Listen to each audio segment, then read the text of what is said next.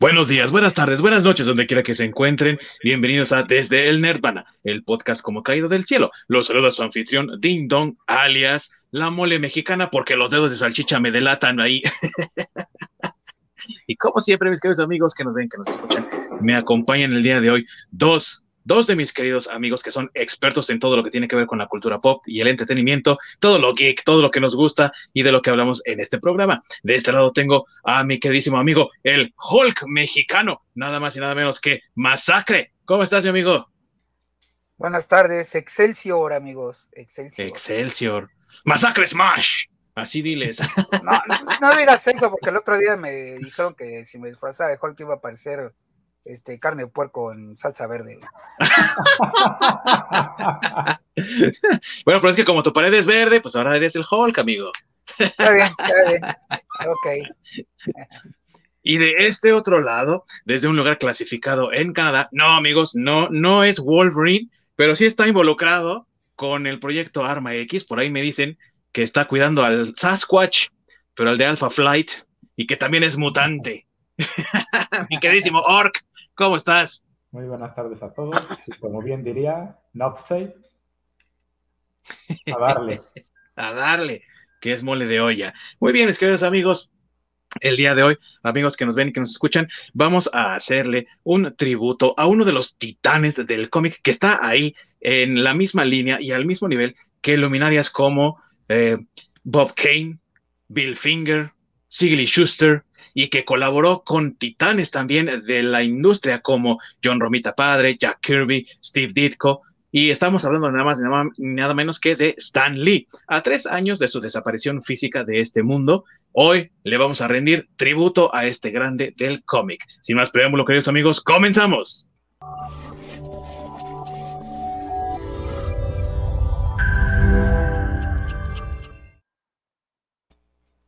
Muchas gracias a mi queridísimo Orc por esa introducción que siempre está ahí detrás de los controles, ayudándonos con todo lo que tiene que ver con la tecnología para que este programa vaya de forma tan tranquila y tan abundante y hermosa como se hace siempre.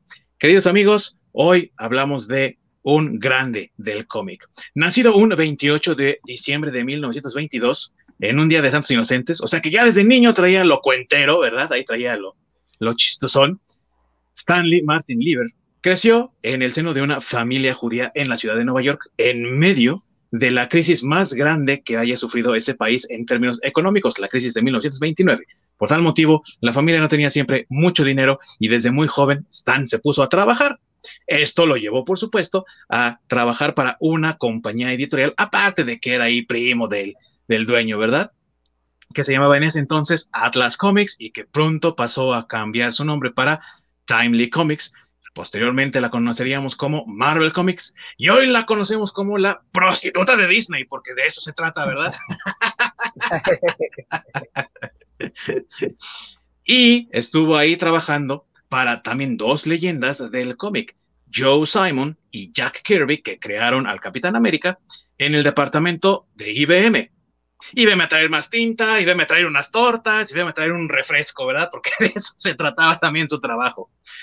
Pero cuando se van a la guerra, ellos dos, no hay quien escriba los cómics, así que se dedica el joven Stan a escribir las historias y pronto de ahí pasa a ser el editor de toda la compañía. Aburrido, después de muchos años de hacer las mismas historias insulsas y sin sentido, su esposa le dice, pues haz una como las que tú quieras escribir, como las que a ti te gustaría leer. Si no sale bien, lo más que puede pasar es que te despidan y tú ya quieres renunciar.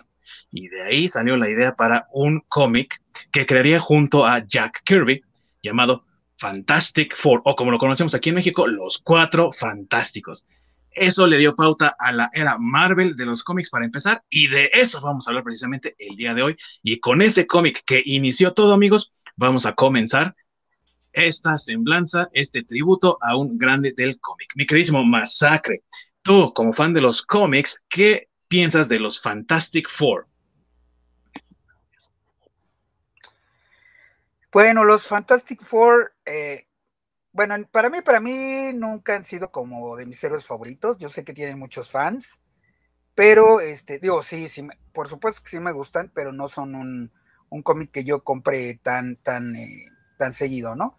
Sin embargo, este, bueno, pues digo, sí marcó un, un parteaguas eh, en la forma de escribir, eh, no tanto en las ilustraciones, sino más bien en la forma de escribir que ya le dirigía, bueno, ya estaba dirigida eh, un poco más a un público ya más adulto. Bueno, es que eh, en este periodo de tiempo que por ahí te, brincaste un poquito, de cuando Stan Lee, antes de que, de que escribiera el, este, el primer eh, número de, Los Cuatro Fantásticos, es porque hubo por ahí una censura en Estados Unidos en, en aquellas épocas, donde pues como lo que sucede con, con el metal, ¿no? La música de metal, lo que sucede con este los videojuegos, con eh, bueno, mucho, el rock and roll en su momento, eh, todo eso que le atrae mucho a los jóvenes, pues a los adultos, por alguna extraña razón, siempre le echan la culpa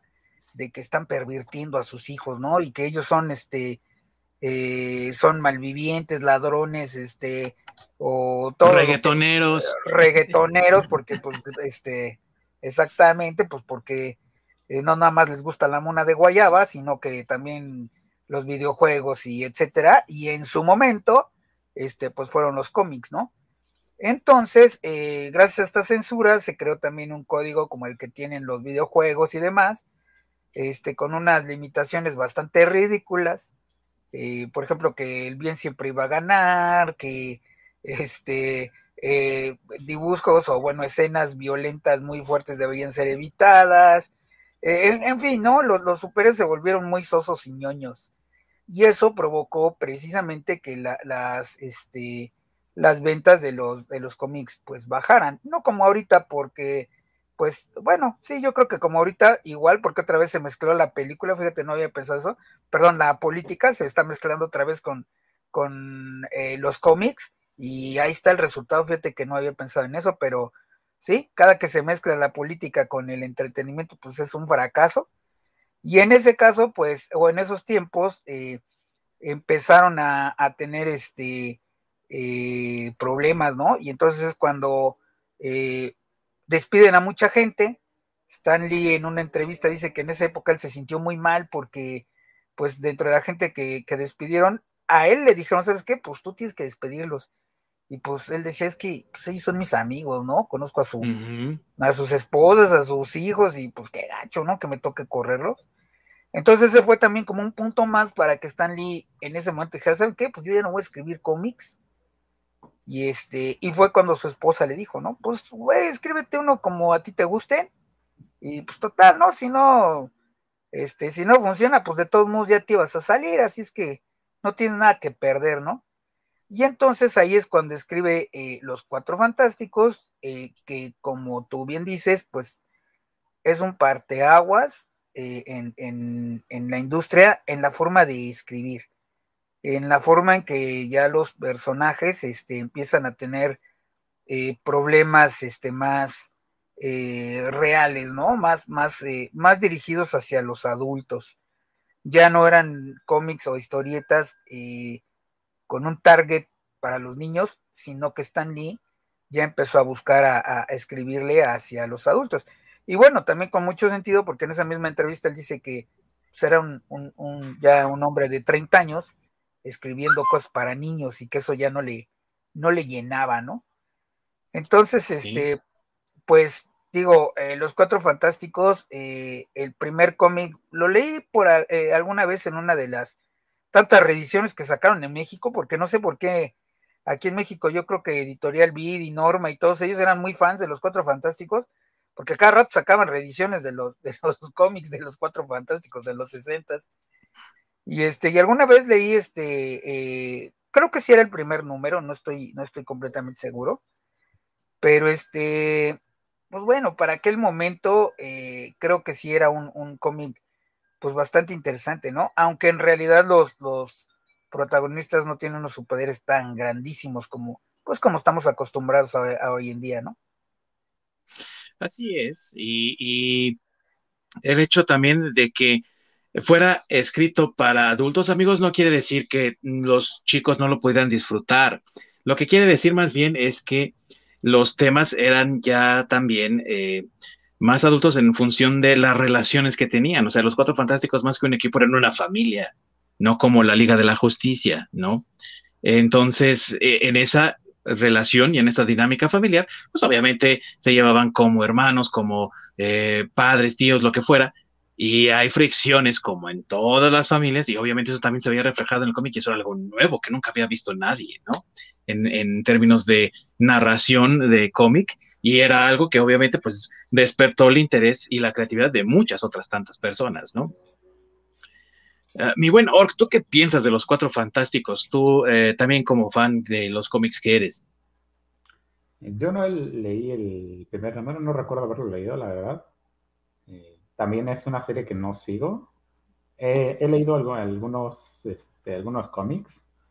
Se me hace entretenido. Y sí, justamente el, lo que le lo que hizo este, Stan Lee y Jack Kirby fue agregar esa complejidad dentro de, de estas historias, que ya no eran historias tan simples de simplemente los buenos contra los malos y ganó el bien y se acabó, sino agregar eso precisamente la interacción como familia, ¿no? De que no todo es perfecto en todo momento, que hay momentos en los que pues todos tienen altibajos.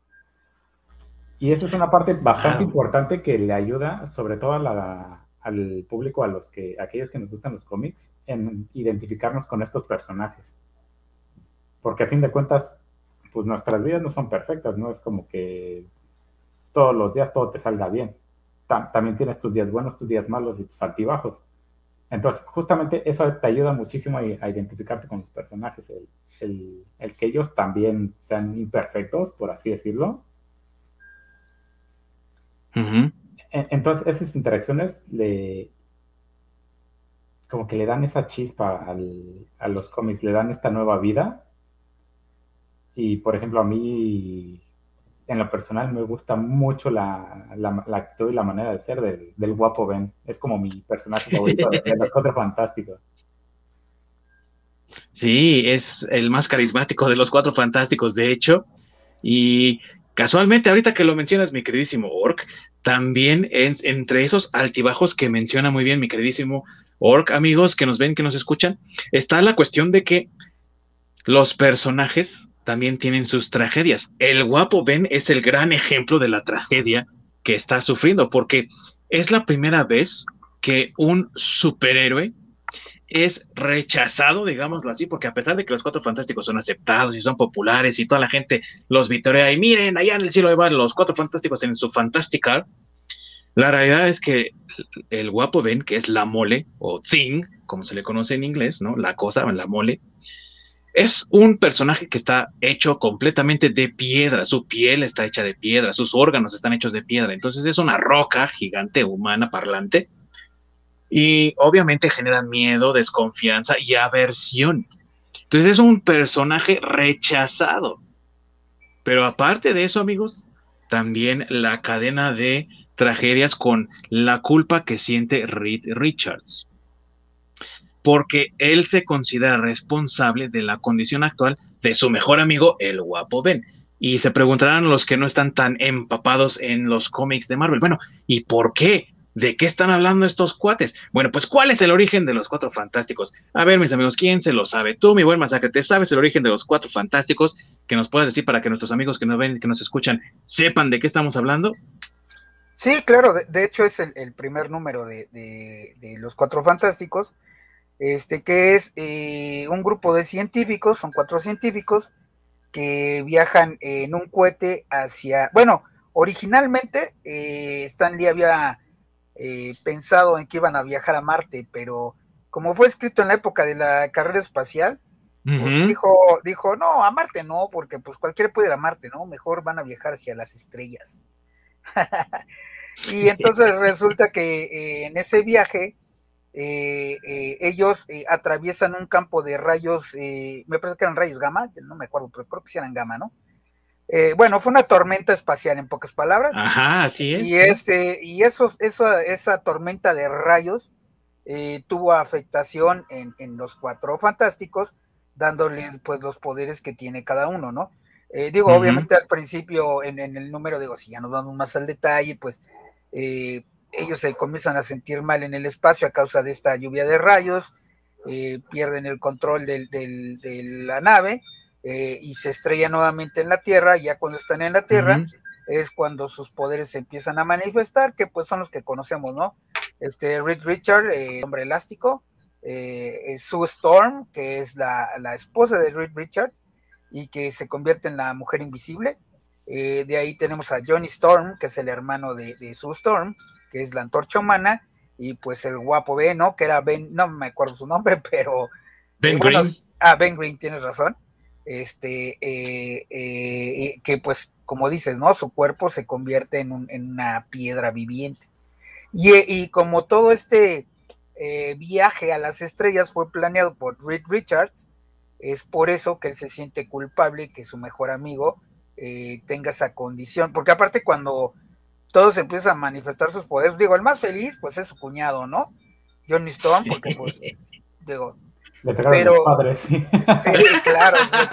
le tocaron los poderes cool. Exactamente. Sí, pero claro, este, claro pero este, eh, eh, este eh, Ben Green, pues al ver la deformidad de su cuerpo, pues como bien dices, se deprime, ¿no? No, no es una persona que, que diga, guau, soy una roca viviente y pues qué chingón, ¿no? Les voy a partir la madre a todos. No, no, no, al contrario, o sea, este pierde ese, ese, eh, pues esa autoestima en ese momento. De hecho, él eh, en otros números quiere buscar la cura, ¿no? Y Richard le está ayudando a, buscar la cura para volver a ser normal. Y por ahí hay un número donde lo logran, que está bastante interesante también. Fue un elemento que ocuparon varios escritores para darle ese, también pues ese matiz moral a la mole, ¿no? Porque en muchas ocasiones él, eh, por eh, elegir su forma anterior, pues sí ha llegado a cometer algunos errores, ¿no? Como en las guerras secretas, cuando el Doctor Doom con sus nuevos poderes le, cambia la, la, forma, ¿no? Ya no es la mole como tal, es Ben Grimm. Y de hecho eso tiene consecuencias, porque cuando terminan las guerras secretas, pues ya no son los cuatro fantásticos, sino son los tres fantásticos, ¿no? Y es cuando entra She-Hulk a reemplazar ahí al guapo Ben, ¿no?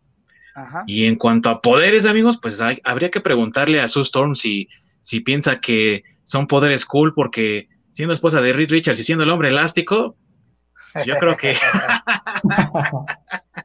yo creo que ella ha de pensar que ese es el poder más cool, ¿verdad? Pero más cool. Y tú, mi buen Orc, igual piensas que el Johnny Storm tiene sus poderes, son los más cool. Ah. o si te quedas, tú sí te harías al guapo Ben. Sí, igual yo se le entraría el quite al de, de a guapo Ben. Sí. Lo que sí es que como que te lo plantean, ¿no? De, eh, no sé, están en una reunión y dicen, ah, ¿cuáles son tus poderes? No, pues yo puedo volar y tengo superfusión. Ah, qué chingón. Eh, ¿Tú qué eres? Pues yo soy el niño rata. ¿Cuál es tu superpoder? Pues puedo roer, las paredes. Es como visto de esta manera, ¿no? De, que le tocó al guapo Ben y cómo le tocó a este Johnny Storm. Sí, ¿no? Y qué suerte tan pesada, la de la verdad, la del pobre, la del pobre Ben Green, teniendo que cargar con ese estigma. Y uno pensaría, pues ya se quedó solo, ya no hace una vida, pero amigos, Resulta que uno de los enemigos, tantos enemigos de los cuatro fantásticos, llamado el titiritero, tiene una novia, una hija que es, ciega y pues ella no le importa cómo se ve el guapo Ben, ¿verdad? Así que al final encuentra el amor, el querido guapo Ben, ¿no? Así como va. Y Orc, de lo poco que conoces de los cuatro fantásticos, ¿qué parte es la que más te gusta de estos personajes? Yo creo la relación que tienen, que literalmente son una familia. Yo creo que es, la parte con la que más empatizo. Y básicamente lo que se, hace, se me hace eh, más interesante, ¿no? Porque a fin de cuentas, ya, ya como un grupo pelear contra villanos es bastante fuerte. Hacerlo como familia yo creo que es aún más, como más, este, más impactante, ya que si lo dice Toreto, pues ya sí pierde el chiste. Pero ya la intención ahí está, ¿no, amigo? Exactamente. Para ti, mi buen masacre, ¿cuál es la parte que tú, así como que dices, esto es lo que más me gusta de los Fantastic Four? Pues eh, sí, bueno, es que eh, creo que tienen varias cosas interesantes. Una de ellas es como menciona Lord cuando se pelean y cuando se pelean entre ellos. Este, me parece que es en Civil War donde Reed Richards está del lado de, ah, Tony Stark y Sue Storm está del lado del Capitán América, ¿no? Y bueno, verlos ahí este, reclamarle la esposa al marido que está haciendo una pendejada, pues está chido. que dirán todos, pero pues eso pasa en la vida real, lo ves todo el tiempo, ¿no? Si no estás casado, lo ves con tus papás, si estás casado, pues lo ves, lo vives en carne propia, pero no es lo mismo a que lo veas que le pasa a alguien más y dices, ah, sí, soy yo y te pasa a ti también. ¿Qué tenemos ahí de comentarios, mi querido Orc? David Massa nos dice, la mejor película de los Cuatro Fantásticos se llama Los Increíbles. y son cuatro también, ¿no? Me parece. Ah, sí. sí, sí, sí. Sí, ¿no? Sí. Sí, ahí está. Son cinco, ¿no? Ah, bueno, sí, con, el bebé. Ah, con el bebé. Bueno. Bueno, pero los el cuatro fantásticos. Los cuatro fantásticos, aparte, amigo, en nombre, porque también con el Franklin Richards, Valeria, que son los hijos de Sue y de Reed, y luego la eh, Agatha Harkness, que es la, no es la que hace mala a, a, Wanda, amigos, no, era la niñera de los cuatro fantásticos, antes de cualquier otra cosa, no era mala, era la niñera de los niños, ¿no? Pero, eh, pero también en Los Increíbles, o sea, está bien, el es muy válido, porque en la primera solo son los cuatro, el bebé todavía no manifiesta poderes, entonces está bien, es como los cuatro fantásticos al principio, ¿no? Cuatro, está perfecto. Ajá, sí, así es. Perfectamente, y aparte hay un elástico también. Ah, sí, la, aquí es la, la, mujer, la esposa, la mamá, es la elástica. Así es. Entonces, pues sí, Totalmente, ¿no? Así que corran a ver los increíbles, pero después de este podcast, amigos, después del podcast. y los tres amigos que nos están viendo, por favor, pónganos aquí si han leído Los Cuatro Fantásticos, sus historias favoritas de ellos. A lo mejor si las hemos leído también, ¿no? Fíjense, amigos, que ahorita. Dime, eh, dime, dime. Sí, perdón, yo iba a mencionar también que la historia más famosa de los Cuatro Fantásticos este, es la de Galactus, ¿no? Ajá. la llegada de Galactus. Así es, y también creo que es la más famosa porque es la que hicieron en las caricaturas, claro, en las, caricaturas de los 60 fue precisamente esa, entonces esa, esa historia creo que es la más famosa de los Cuatro Fantásticos, este, y, digo, está bien, es de las más, este, pues de las mejores, en mi opinión, también de, los Cuatro Fantásticos, ¿no? Independientemente de que haya sido en la, en la en la serie animada o en la caricatura haya salido. En, los noventas, no me acuerdo si fue en la de Spider-Man, donde creo que también sale, aparece Ghost Rider en esa misma historia del contra Galactus. De hecho, no salió en la de Spider-Man, amigo. Sí había una serie de los Cuatro Fantásticos en los 90. Y, ah, creo que comenzó con la de Galactus. bueno, después de que obtuvieron sus poderes, ¿no? Que es la primera historia. Sale la de Galactus en creo dos o tres partes y sí, me parece recordar que sale ahí el Ghost Rider o algo así. Sí, ¿no? Sí, se aparece el Ghost Rider. Sí. Sí, sí, porque también en los 90 hicieron Galactus, obviamente.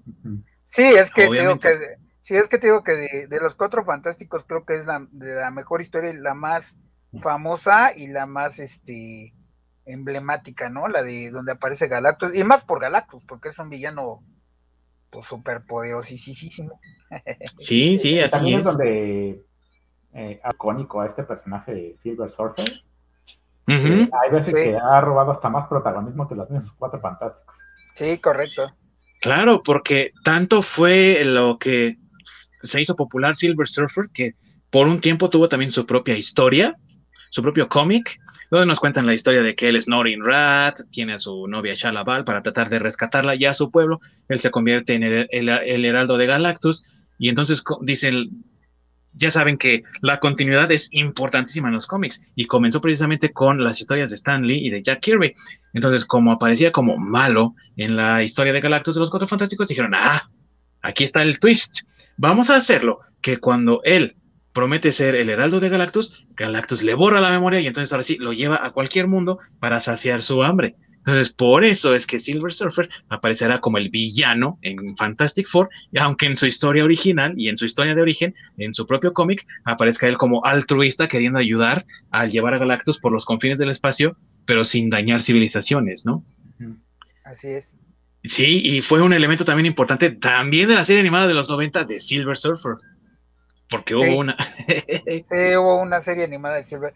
Bueno, es que, eh, bueno, yo creo que eso lo vamos a platicar más adelantito, pero es parte de cuando Stan Lee se fue a California, ¿no? A hacer su, su compañía y este, y que ahí fue donde empezaron a hacer este, bueno, hicieron un trato con Columbia, me parece, y fue cuando Columbia empezó a hacer, eh, o bueno, los estudios de, de, de Stan Lee a través de Columbia empezaron a hacer todas estas series, ¿no? Animadas, que llegaron, que sí llegaron a México, digo, no, no todas, pero, pero sí varias de ellas, como Cuatro Fantásticos, bueno, la serie de, creo que a todos o a la mayoría que nos iniciaron en los cómics, por lo menos de mi generación, es esa serie donde salía este el Capitán América, Thor, Hulk y este los cuatro van, no era el submarinero y el submarinero, sí. submarinero y Iron Man, submarinero y Iron Man, correcto. Este, eh, y creo que, bueno, esa fue hecha también con el estudio de, bueno, con los tratos que hicieron con Columbia. Aunque la animación está chafísima, pero bueno. Era, lo que había, ¿no? Oh, Era lo que había y no podías decir, eh, le cambio de canal, porque aparte tampoco había muchos canales que digamos. Sí, correcto.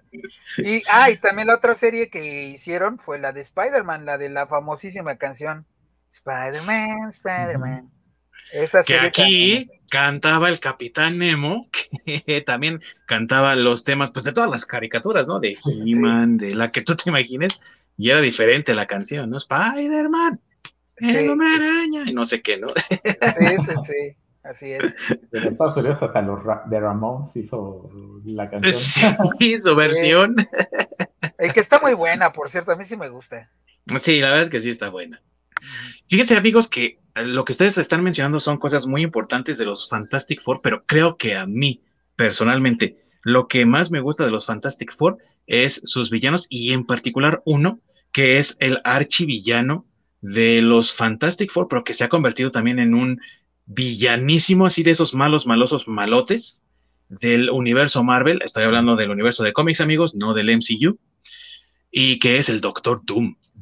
Porque aparte, Claro, amigos, o sea, el Doctor Doom tiene ese como con esa moralidad así toda retorcida, ¿no? En la que él es muy bueno en su país natal, Latveria, donde él es el gobernante.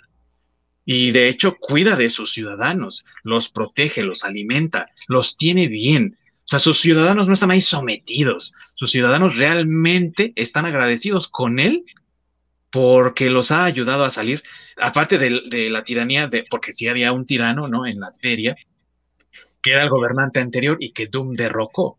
Entonces, es un personaje moral, digámoslo así, pero que está enfermo de poder. Y ahorita que mencionaron a Galactus, pues también parte importantísima de la historia de Galactus es que el Doctor Doom se roba los poderes del deslizador de plata ¿no? Para convertirse en el ser más poderoso del universo.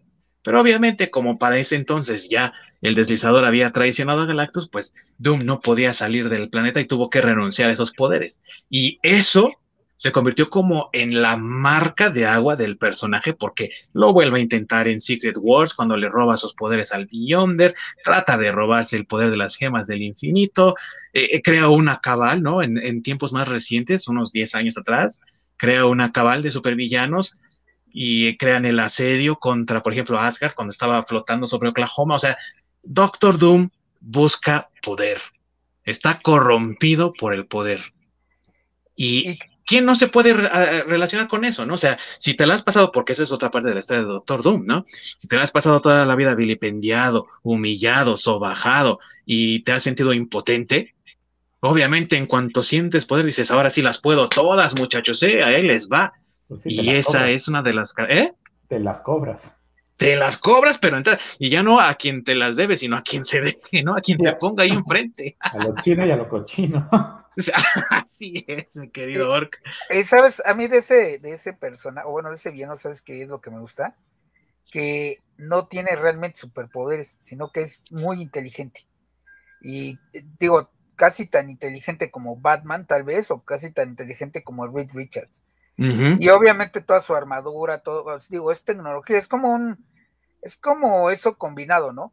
Como un Reed Richards con Iron Man y con, eh, no sé, o sea, es, es como todos en, en, en, uno, porque digo, su poder realmente es la tecnología, es, es, es su armadura, pero con gadgets y, cosas que él inventa, ¿no? No, no es, sí, no son, no son que esa armadura alguien más se la fabrique, no, él la inventa y, y me refiero eh, como en ese sentido de Iron Man, porque pues también tiene mucho dinero, ¿no? Digo, pues es el dueño prácticamente de un país, entonces, este, no, o sea, e, eso es lo que me gusta a mí en lo personal de, de Doctor Doom, ¿no? Que no es un supervillano, que realmente tenga superpoderes, sino que su superpoder es ser muy inteligente.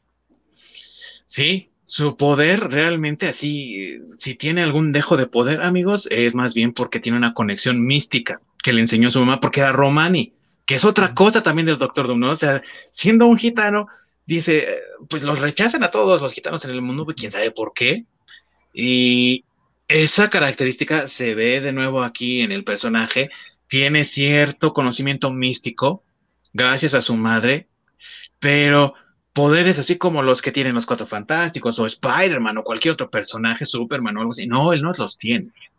Solamente tiene una conexión mística. Sí, a lo mejor podemos llamar los poderes místicos, estilo Doctor Strange, si lo quieren ver así, pero su poder radica en los recursos que tiene, sí, recursos tecnológicos, pero también recursos políticos, porque incluso siendo él el, regente de un planeta, digo, de un país, es, tiene inmunidad diplomática hasta cierto punto. Entonces puede actuar de cierta forma, doblando las leyes para obtener lo que él desea. Es algo increíble cómo fue escrito Doctor Doom y creo que es uno de los mejores villanos que hay en el universo Marvel, ahí junto con Magneto, del que seguramente vamos a hablar ahorita en un rato más es, lo que yo pienso, amigos, ¿no? Es tan buen villano que justamente trasciende más allá de la historia de los Cuatro Fantásticos que aparecen incluso en otros cómics. Ya está en videojuegos, cuando los Cuatro Fantásticos no han aparecido.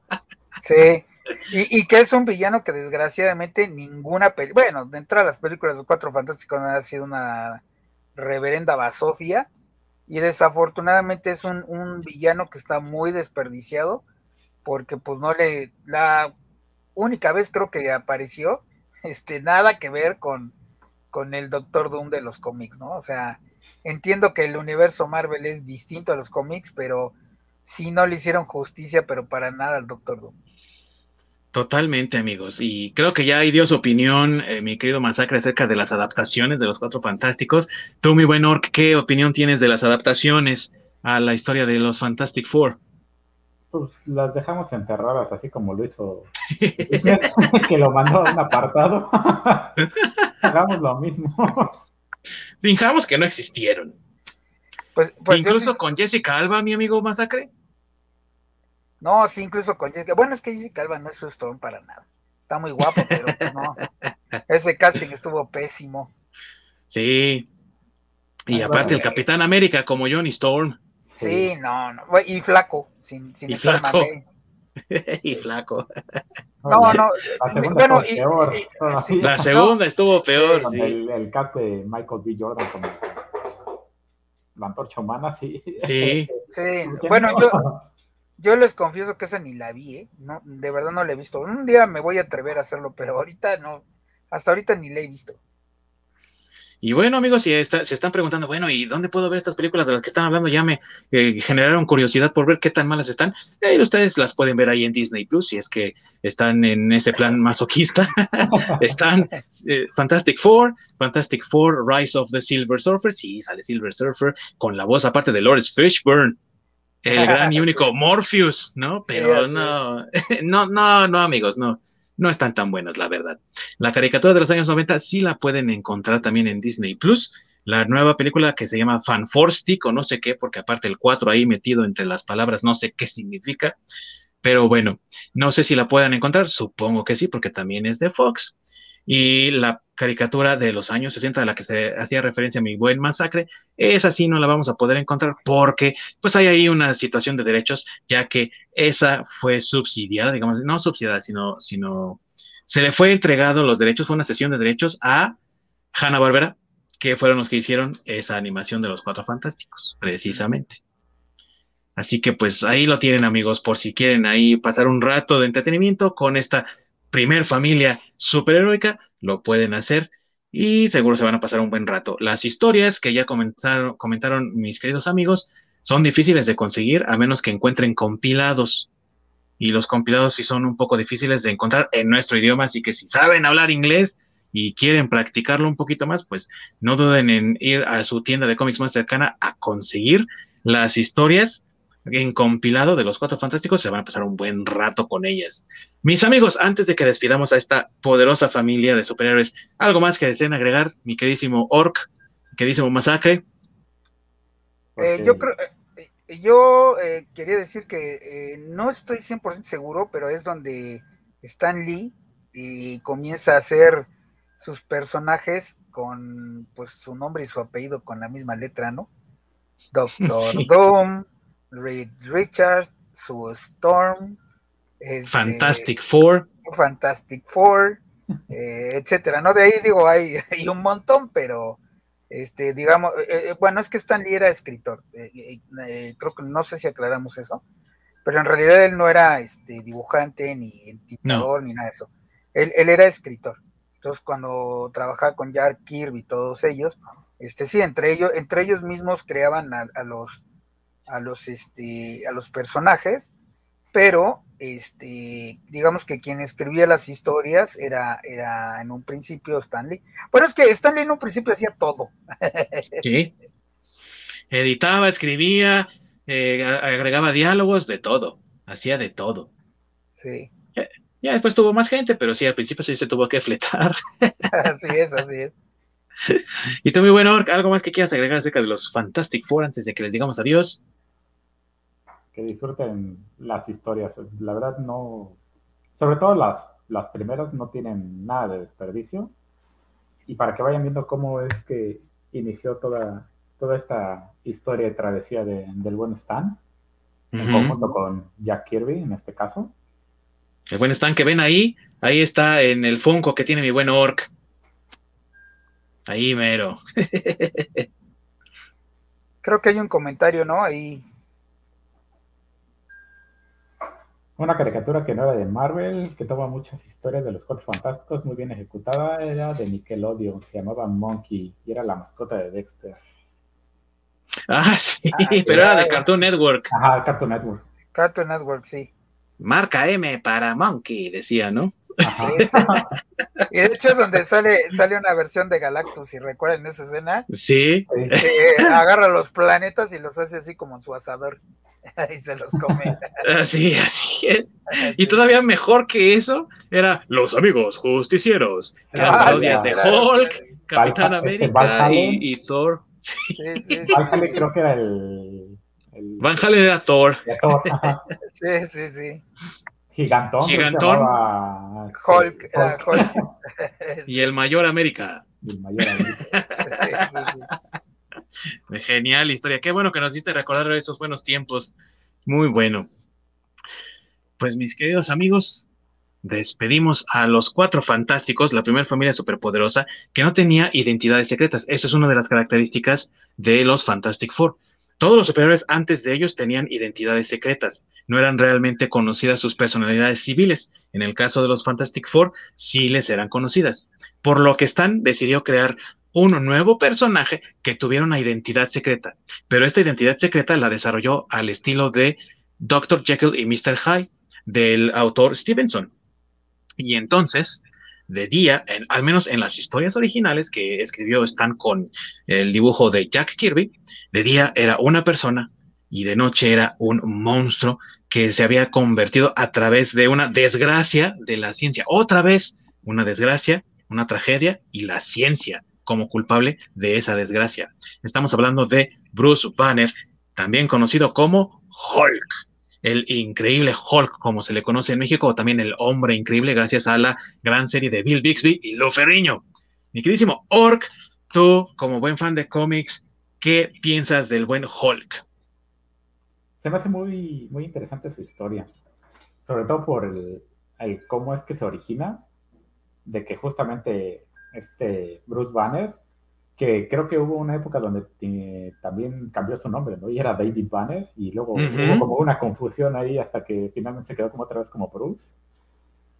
Pero el, el cómo esta mente genial, este científico súper inteligente, al estar experimentando un pequeño errorcito, detonó absolutamente todo. Entonces quedó atrapado en esta explosión de, rayos gamma, en los cuales es donde obtiene sus poderes.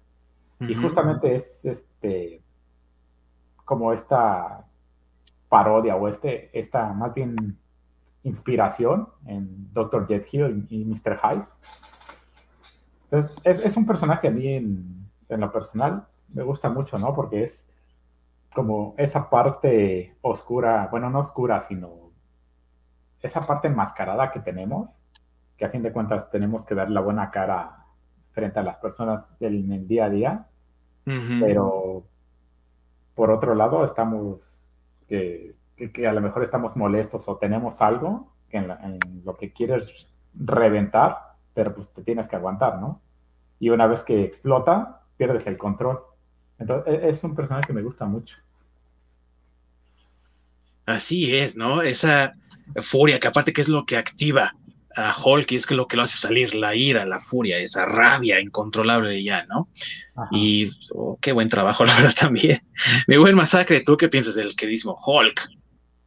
Pues por supuesto que sí me gusta Hulk. Este, tampoco es un cómic que compro tan seguido, pero he comprado algunas sagas que me han gustado de él.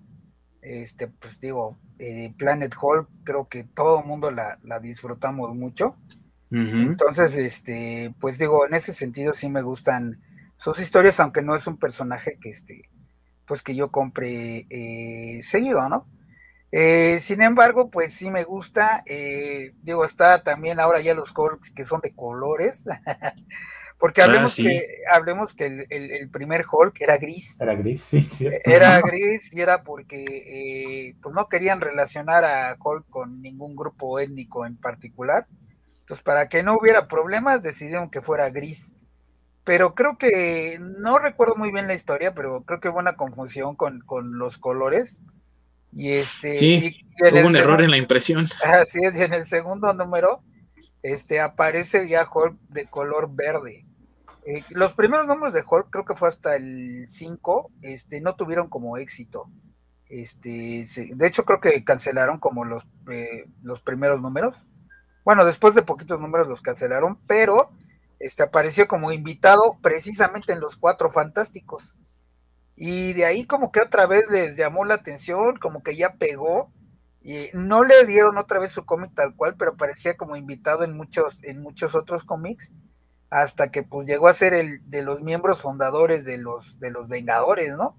Ahí es donde él, donde pues ya realmente Hulk ya empieza, pues creo que a, desarrollarse ya más, y creo que ya de ahí fue cuando ya le dieron ya realmente su, su propio cómic nuevamente.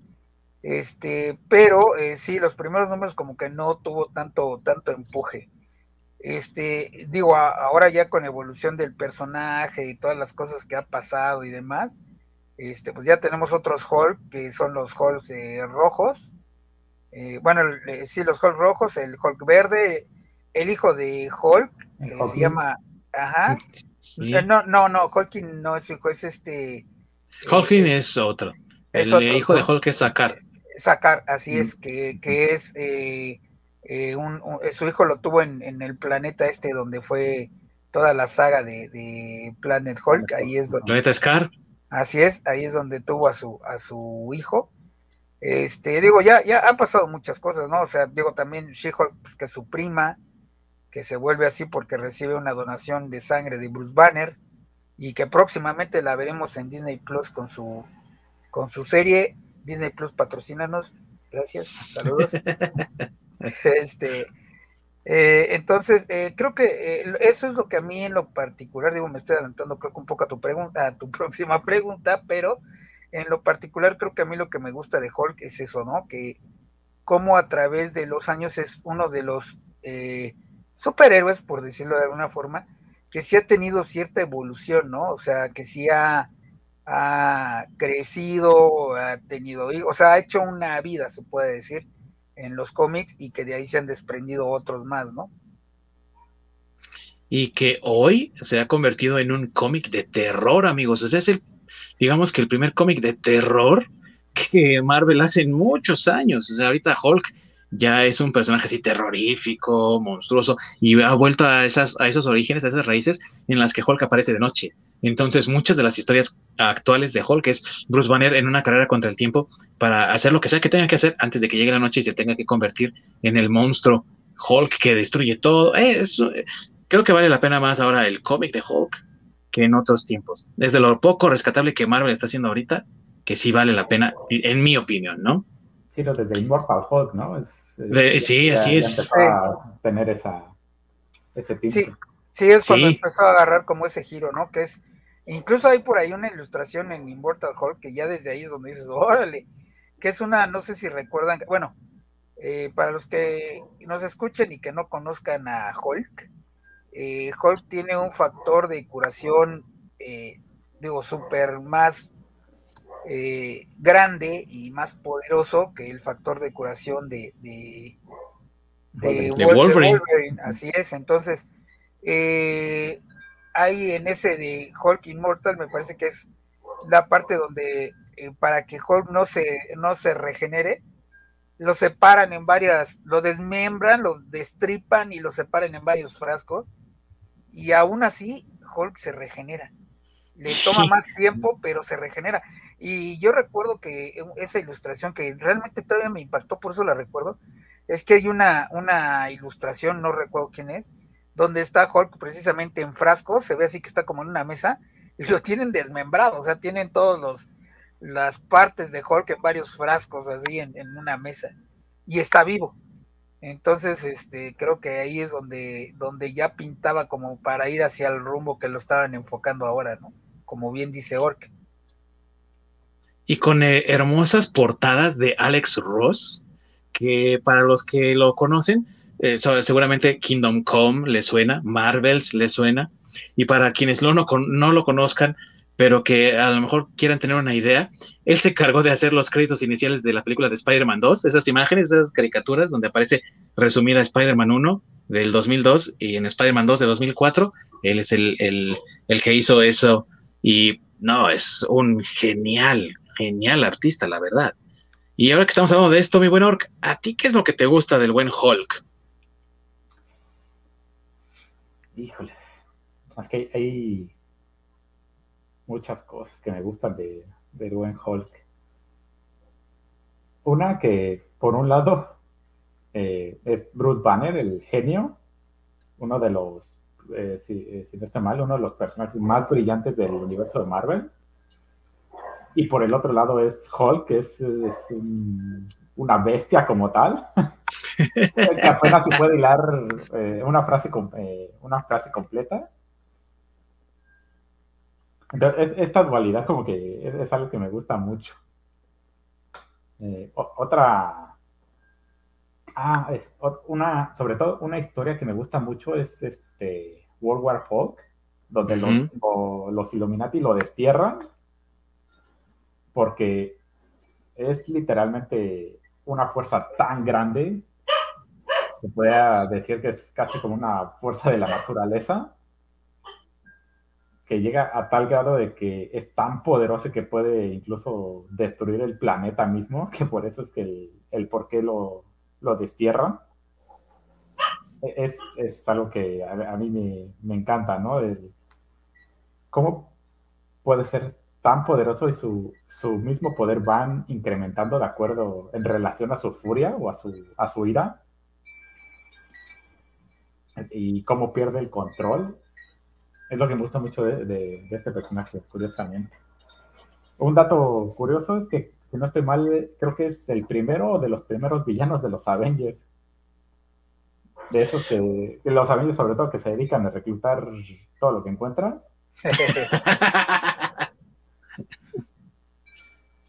Y todo por instigación de Loki. Ahorita vamos a hablar de eso, amigos. No se preocupen, ahorita vamos a hablar de eso.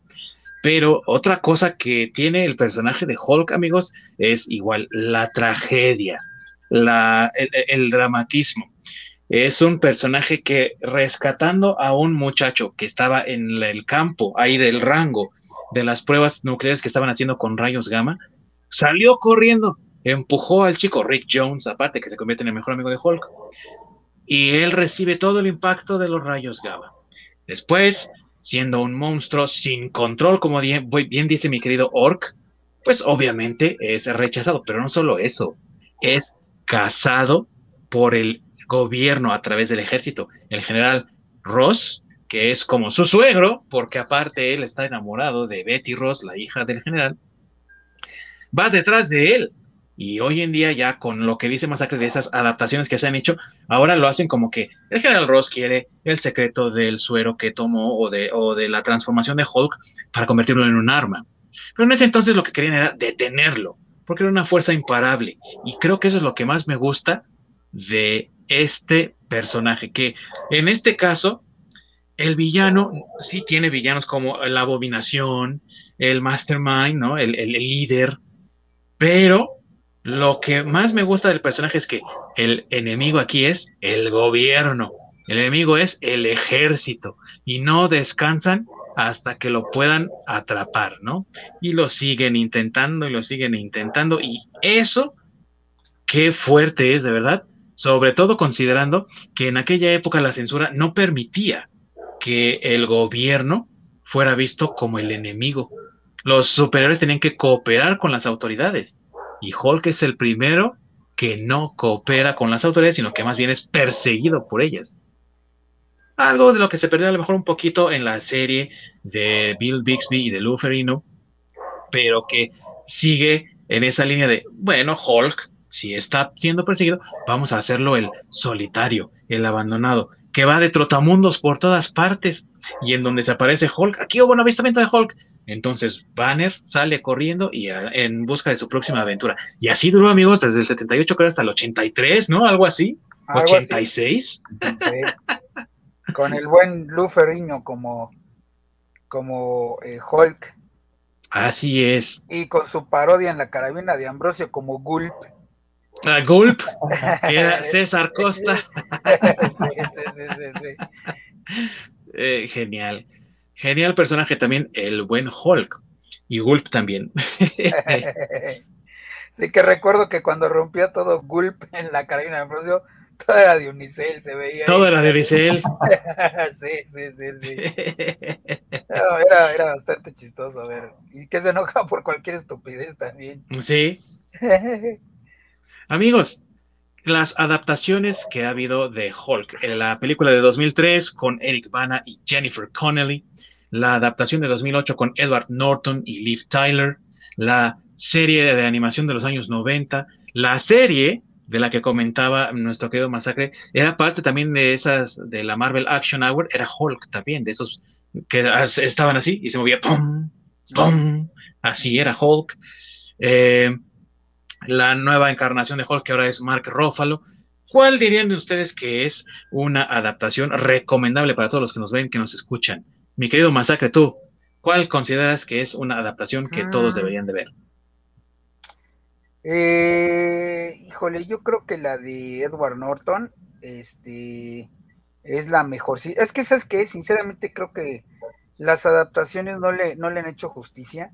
Este, la serie que comentamos de Hulk de, de los 70s y de los 80s, bueno, finales de 70s, principios de 80s, eh, creo que es muy buena. Este, sí es una serie que recomiendo para que vean.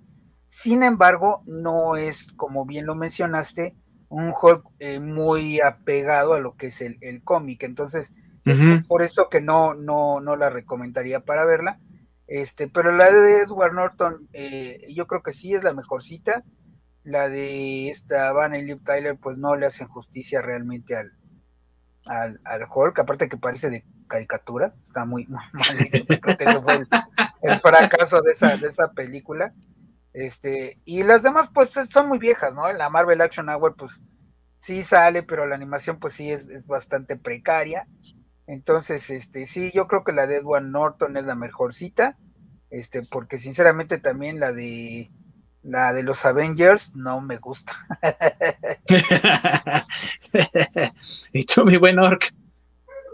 Pues el, creo que del Hulk de Eric, de Eric Bana, no, no, salió después el director a disculparse por la mugre que había hecho. No creo, porque fue Ang Lee y Ang Lee no se disculpa por nada. No, según yo, llegó un punto, pero años después, donde sí terminó perdiendo disculpa, no sé, algo así. Ah, no me acuerdo quién fue, no estoy seguro. Pero sí fue alguien que, que sí terminó diciendo perdón por la porquería esa, porque sí, es horrible. Me pasé de lanza. Sí, es que sí abusó. Sí. Y sí debería disculparse, güey, porque pinche Ang Lee hizo una basura con el pobre Hulk. Sí, sí, sí, no. A, mí de los Hulks, el, el de Edward Norton me gusta mucho, pero también el de Mark Ruffalo me gusta bastante. Porque sobre todo el personaje de Mark Ruffalo, es que lo ves a él como un Bruce Banner así, un tipo como mencito, del tipo nerdo, a diferencia de, Edward Norton, que no tiene ese, como ese sí que no, no, no sé, como personaje no lo veo como de ese tipo, de científico como más este introvertido, más, o sea, más retraído. Se me hace más el de Mark eh, Ruffalo, el de Edward Norton. Por eso me gusta, sobre todo cuando cambia a Hulk, se ve mucho más ese, ese cambio. Fuera del, ya lo de Endgame, donde ya es este, donde empieza a regalar tacos y madre mía. Profesor Hulk. Ese sí ya no me latió tanto. Al principio, lo primerito, cuando realmente es un Hulk, digamos que torpe, llevado por la ira. Sobre todo, ¿qué será? Es en la primera de Avengers, justamente, donde abarata Loki Ah, me, gusta, esa, interpretación. sí, me gusta, bastante la, interpretación de, Mark Ruffalo. Sí. Ay, amigos, pues a mí me gusta mucho la animación de los años 90, que está en la misma línea, en la misma vena de la animación de X-Men, la animación de Spider-Man, Fantastic Four, Iron Man. Hulk fue una de las últimas que hicieron junto con Silver Surfer. Silver Surfer duró menos, no tuvo tanto impacto, creo que fue solo una temporada y Hulk sí duró más.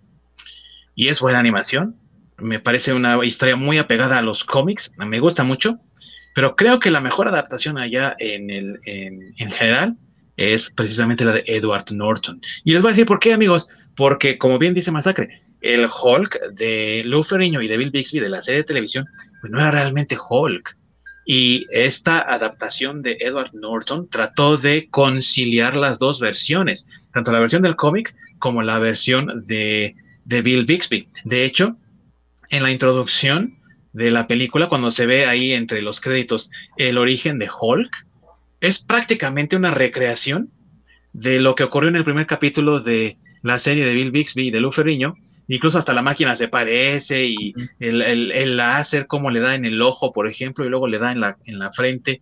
Todo, todo así es prácticamente igualito a como lo, representaron en la serie de televisión.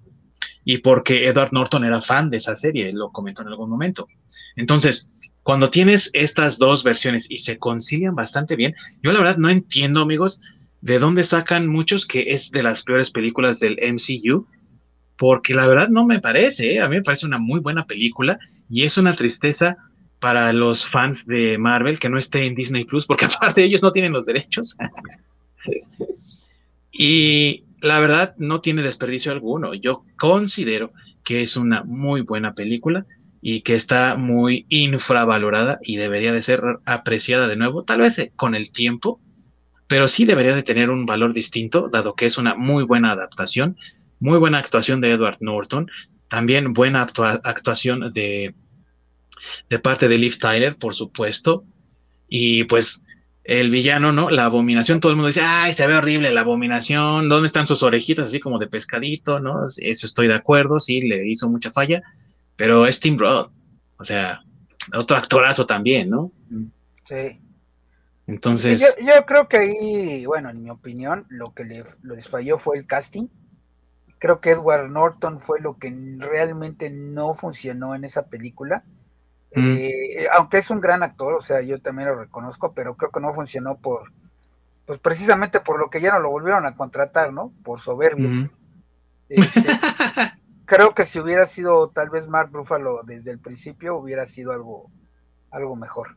Porque aparte creo que sí es mejor actor Edward Norton que, que Mark Ruffalo, pero Mark Ruffalo es mucho más carismático que, Edward Norton. Entonces creo, creo que creo que por ahí hubiera estado mejor. Aparte el casting estoy de acuerdo, en esa parte estoy de acuerdo con Ork, o sea, el casting de Mark Ruffalo como Hulk es, es mejor porque eh, Mark Ruffalo es un, muy buen banner. Entonces yo creo que por ahí va más bien el, tiro, ¿no? Como que ahí les falló y yo creo que por eso quieren, eh, eh, el, el MCU quiere olvidar que hicieron esa película. Pues a mí no me gusta Mark Ruffalo, igual que tú como dijiste que su Hulk no te gusta, igual a mí no me gusta y su banner pues no sé, eh, eh, desde Ragnarok me parece, lo hicieron como muy chillón. Y pues nada, no, sí, eh, es ya que, raya en lo ridículo. Es que, a mí eso, es que a mí eso es lo que no me gusta del, del Hulk, del MCU. Este, que realmente, pues no es Hulk, güey. O sea, Hulk es, es violencia, es todo Hulk Smash. Que se ve un poco en la, en la película de Avengers, pero este, no sé, como que después se diluye y se pierde y pues ahora lo tenemos repartiendo tacos y, a ver cómo salen este, en She-Hulk, porque por ahí en la semana hubo, ya unas imágenes de, de She-Hulk y ahí se aparece, entonces a ver qué tal. Eh, creo que tenemos ahí un comentario, Ork. Mm, el director que se disculpó fue Joe Schumacher por Batman Forever. Ah, eso sí, y muchas veces, ¿eh? Creo que hasta su muerte se disculpó. No me sorprendería que hubiesen sido sus últimas palabras. Perdón. Y pero no fue por Batman Forever, fue por Batman y Robin. Sí, los, los batipezones. Sí, Batman y Robin. Sí. Y la batitarjeta de crédito, por Dios. Sí, no. Hay que hacer un programa de eso. No, un programa masoquista. No, por favor. ¿Algo más que quieran agregar, mis queridos amigos, acerca de el personaje de Hulk?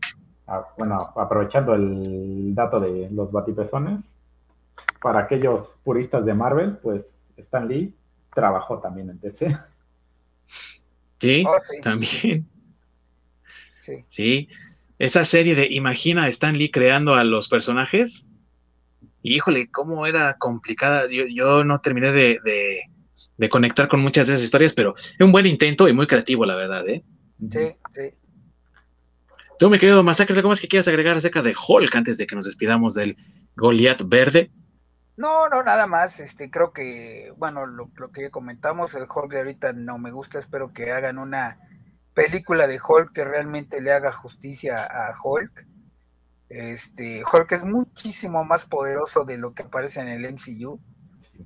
Eh, o sea, y, digo, era, es un personaje tan poderoso que se pudo haber dado un tiro directo con, con el titán loco y, pues ahí hubieran estado parejos, ¿no? A lo mejor sí. Eh, digo, está, claro, estamos hablando de la versión cómic, ¿no? Y bueno, también que es un personaje que pues, era de los favoritos también de, de, Stan Lee, ¿no? Ah, y que lo mejor de la película de, de Vanna es el cameo de Luferino y Stan Lee.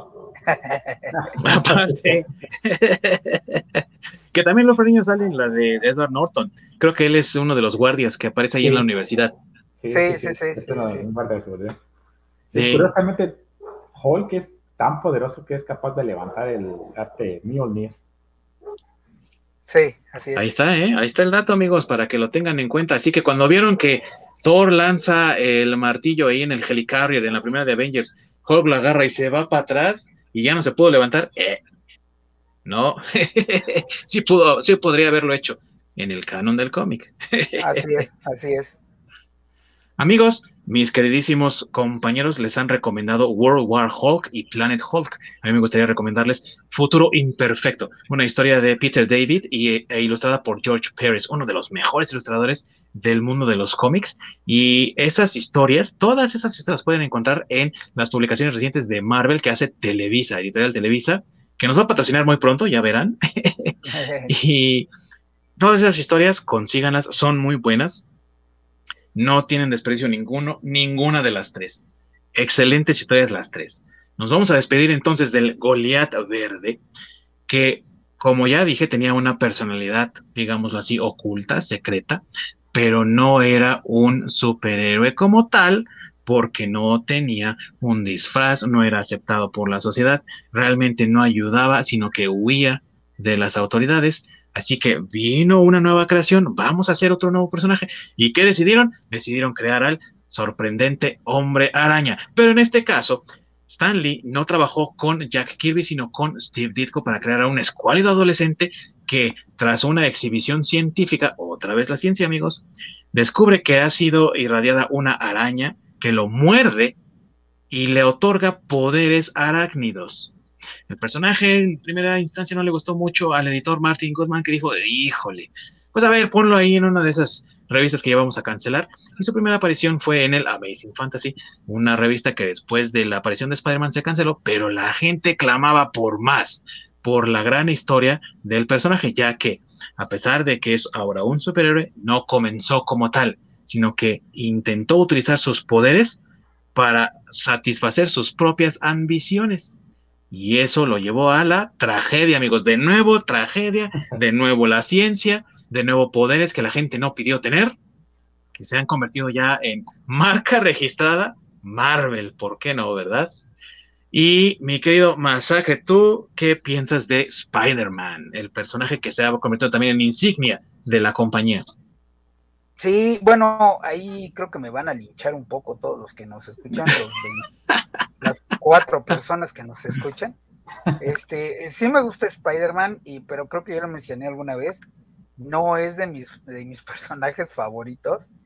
Este, digo, yo entiendo, a, muchísima gente le gusta, a muchísima. Este, eh, a mí sí me gusta, pero no es mi favorito tampoco. Eh, o sea, es que eh, yo entiendo la parte de, de, pues de que tiene que ser más real y, y que así está escrito, pero híjole, es que hay historias donde Peter Parker abusan y parece que ya nada más falta que lo orine un perro, ¿no? O sea, es como de esas, este, de esas historias de, película mexicana donde todo el mundo se la pasa llorando a moco tendido, que no puede, no puede vivir una vida feliz porque la tragedia lo tiene que visitar siempre, ¿no? Entonces, este, creo que eso es lo que no me gusta de, de Spider-Man, a diferencia de, de muchos este, sin embargo, pues digo, reconozco que tiene unas, unas historias buenísimas, que eh, es el personaje que pues prácticamente mantiene a Marvel. bueno, a, no, no a la compañía, porque pues ya, como tú bien dijiste, pues ya son este, es la Disney, así es. Pero es tan, tan, tan importante que obligó a Disney a negociar con, con Sony para que pudiera aparecer en el, MCU, ¿no?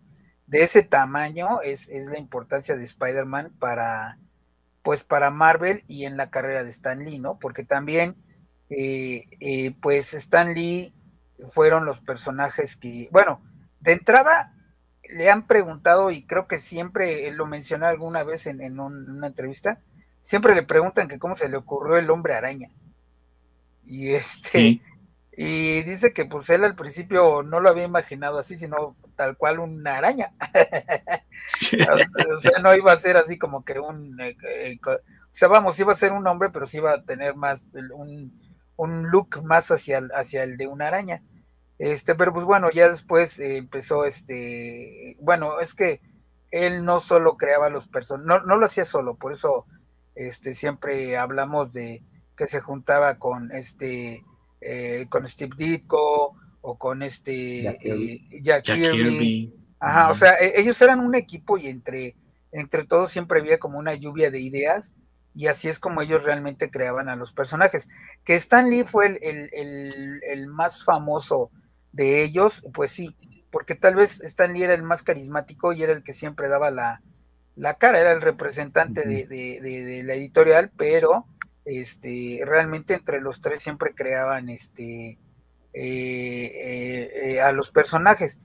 Aunque para escribir el más original y el más, y el más inteligente, por decir así, fue Stan Lee, porque a él se le ocurrió eso de que vemos al pie de cómics de decir, eh, regresamos contigo, Bob, o este, el increíble Ditko, o cosas de ese estilo. Él era el que, el que hacía ese, ese, pues no sé cómo llamarle, ese marketing tal vez, o esa, esas ideas que, que jalaban mucho. Entonces, Spider-Man es, es, un personaje que, eh, pues realmente él, él, con su forma de escribir, con colocarlo en una ciudad real como es Nueva York, eh, que era una ciudad que aparte él conocía, eh, digo, pues eso fue parte del gran éxito que, que, que tuvo Spider-Man, ¿no? Que estuviera sufriendo porque saber pues, si llega a pagar la renta del otro mes, que como tú bien dices, eh, al empezar con, con, con los, con, con, sus superpoderes, pues él hizo lo que yo creo que cualquiera de nosotros haría, ¿no? Pues tengo superpoderes, pues yo que voy a andar la vida salvándole la vida a los demás, no. Vámonos a hacernos ricos. Claro. Este, y, y, también creo que ese es el éxito de Spider-Man, ¿no? Que es la, es creo que el primer cómic donde realmente el, el, héroe tiene una razón poderosa para ser un héroe y combatir el, el, el, mal. Creo que va más por ahí, porque realmente porque tenga un superpoder excepcional, pues no tanto, ¿eh? O sea, hay personajes mucho más poderosos que él. Entonces, Así es. Este, sí. Entonces creo que más bien por ahí va el éxito de Spider-Man. ¿Y tú, York, qué piensas del buen Spidey? Pues es, para mí es de mis personajes favoritos y predilectos. Y justamente cuando Stan Lee y Steve Ditko lo crearon, algo que, que se me hizo muy, muy interesante es cuando este Stan Lee pues creo que es en una entrevista, en un documental, en algo así, explica cómo es que terminó siendo Spider-Man, Spider-Man, ¿no? Uh -huh. Dice que justamente el crear a Peter Parker era como estarse reflejando él mismo en, en papel, porque pues es eh, un chavo viviendo en Nueva York, donde pues no la está pasando bien, tiene problemas económicos, como él los pasó justamente cuando, en su uh -huh. juventud. Entonces, fue reflejando mucho de su propia vida y de su propia personalidad incluso a ese personaje. Por eso, por eso yo creo que para mí tiene como, como ese algo que lo hace como muy especial, porque yo también me identifico mucho con, con ese personaje. A mí, a mí se me hace Peter Parker un personaje increíble, porque justamente pues tiene que lidiar con cosas de, pues, de la vida cotidiana, ¿no? El, a diferencia de, de, los cuatro fantásticos que pues Reed Richards es alguien, o por lo menos todos ellos son gente acomodada, el dinero no les falta, son de gente ya hecha, por así decirlo, o sea, ya con una carrera, eh, con un trabajo estable, o sea, tienen recursos, eh, recursos estables. A diferencia de Peter Parker, que literalmente pues, nada más le faltó volar zapatos porque a, había que comer, entonces la hizo de actor, la hizo de luchador, este fotógrafo. Fotógrafo en laboratorio, o sea, hizo todo lo que pudo, pues porque hay que comer. Sí. Entonces, justamente esa parte de, de la tragedia, y yo creo que eso es lo que moldea muchísimo ese personaje. Y justamente el, que, lo, que en su inicio, en uno de, lo había mencionado en otro programa de mis cómics favoritos, que es el Amazing Spider, no es cierto, el Amazing Comics, número 15. Uh -huh. Que es justamente la primera vez que aparece nuestro amigo Arácnido el, el, cómo va sorteando todas estas cosas de, de, la vida mientras se vuelve un superhéroe y sobre todo a la edad que lo hace, porque pues, no, es, no es un señor, es literalmente un chavo que pues apenas va aprendiendo de la vida y, este, va aprendiendo de la vida pues a patadas. Entonces para, para sí. mí es, es, es un personaje muy, muy, muy, muy padre y que tiene un trasfondo también muy interesante, amigos, porque no sé si a ustedes alguna vez les ha pasado, pero yo siempre me pregunto cuando veo, leo historias, híjole, ¿acaso a Batman no le dará hueva una noche así de, ah, no, no, no quiero salir a patrullar, güey, ¿qué tal que no sale el Joker? ¿Qué voy a hacer, güey? Nada más voy a gastar la gasolina y está cara ahora sí. Entonces, siempre me pregunté si acaso los superhéroes no se cansaban. Y Spider-Man, una de las historias más importantes que tiene en su historia es la del Amazing número 15, no, 50, donde renuncia a ser Spider-Man. Dice, ah, ya estoy hasta la madre. El Jonah Jameson, que es el editor del periódico, no me deja. Siempre está arengando a la gente contra mí, incluso con todo lo que yo hago por ayudar a los demás. Ya estoy harto. Voy a dejar el traje, ¿no? Y esa eh, imagen del panel icónica donde está el bote de basura, ahí está el ah, traje y él camina, ¿no? Lejos, alejándose del traje. Oh, pero aparte, que él regresa a ser Spider-Man porque a fin de cuentas, como bien lo decía el Orc, su tragedia más grande es que por su culpa, por él no actuar, murió su tío. Entonces ahora él entiende que con un gran poder viene una gran responsabilidad y entonces a él no lo motiva la gloria ni el dinero, lo motiva la culpa. Entonces su responsabilidad es más grande, su culpa es más grande que cualquier otra cosa y por eso sale a patrullar, por eso enfrenta al mal, por eso se pone él mismo en situaciones de riesgo, en las que incluso él piensa que va a morir, y por eso es tan gracioso y hace chistes y hace bromas y saca de quicio a sus enemigos, porque está siempre hablando, no se calla, está bromeando, los insulta, les dice de cosas, los desespera, que también es una, una herramienta. En muchas ocasiones, cuando pelea contra Doctor Octopus, pues él todo vanagloriado de su grandeza, y Spider-Man con dos o tres frases lo reduce a la nada, se desespera, se enoja y comete un error entonces es capturado. Entonces, todos esos elementos hacen del personaje, obviamente, un personaje muy popular porque está bien construido, ¿no? Bien trabajado. Y hablando de las historias que más lo representan, eh, ¿cuál de esas historias es, aparte de las que ya hemos mencionado en otras ocasiones, cuáles de esas historias son las que ustedes recomendarían, mis queridos amigos? Tú, mi buen masacre, ¿cuáles historias recomiendas de Spider-Man que dices tú, bueno, pues miren, si son como yo que no les gusta tanto, esta es una historia que valdría la pena que le echaran un vistazo. Pues, eh, bueno, ya habíamos comentado de, algunas de ellas en, otro programa. este, sigo, con, eh, sigo con la mi favorita de todos los tiempos, que es Maximum Carnage, de él.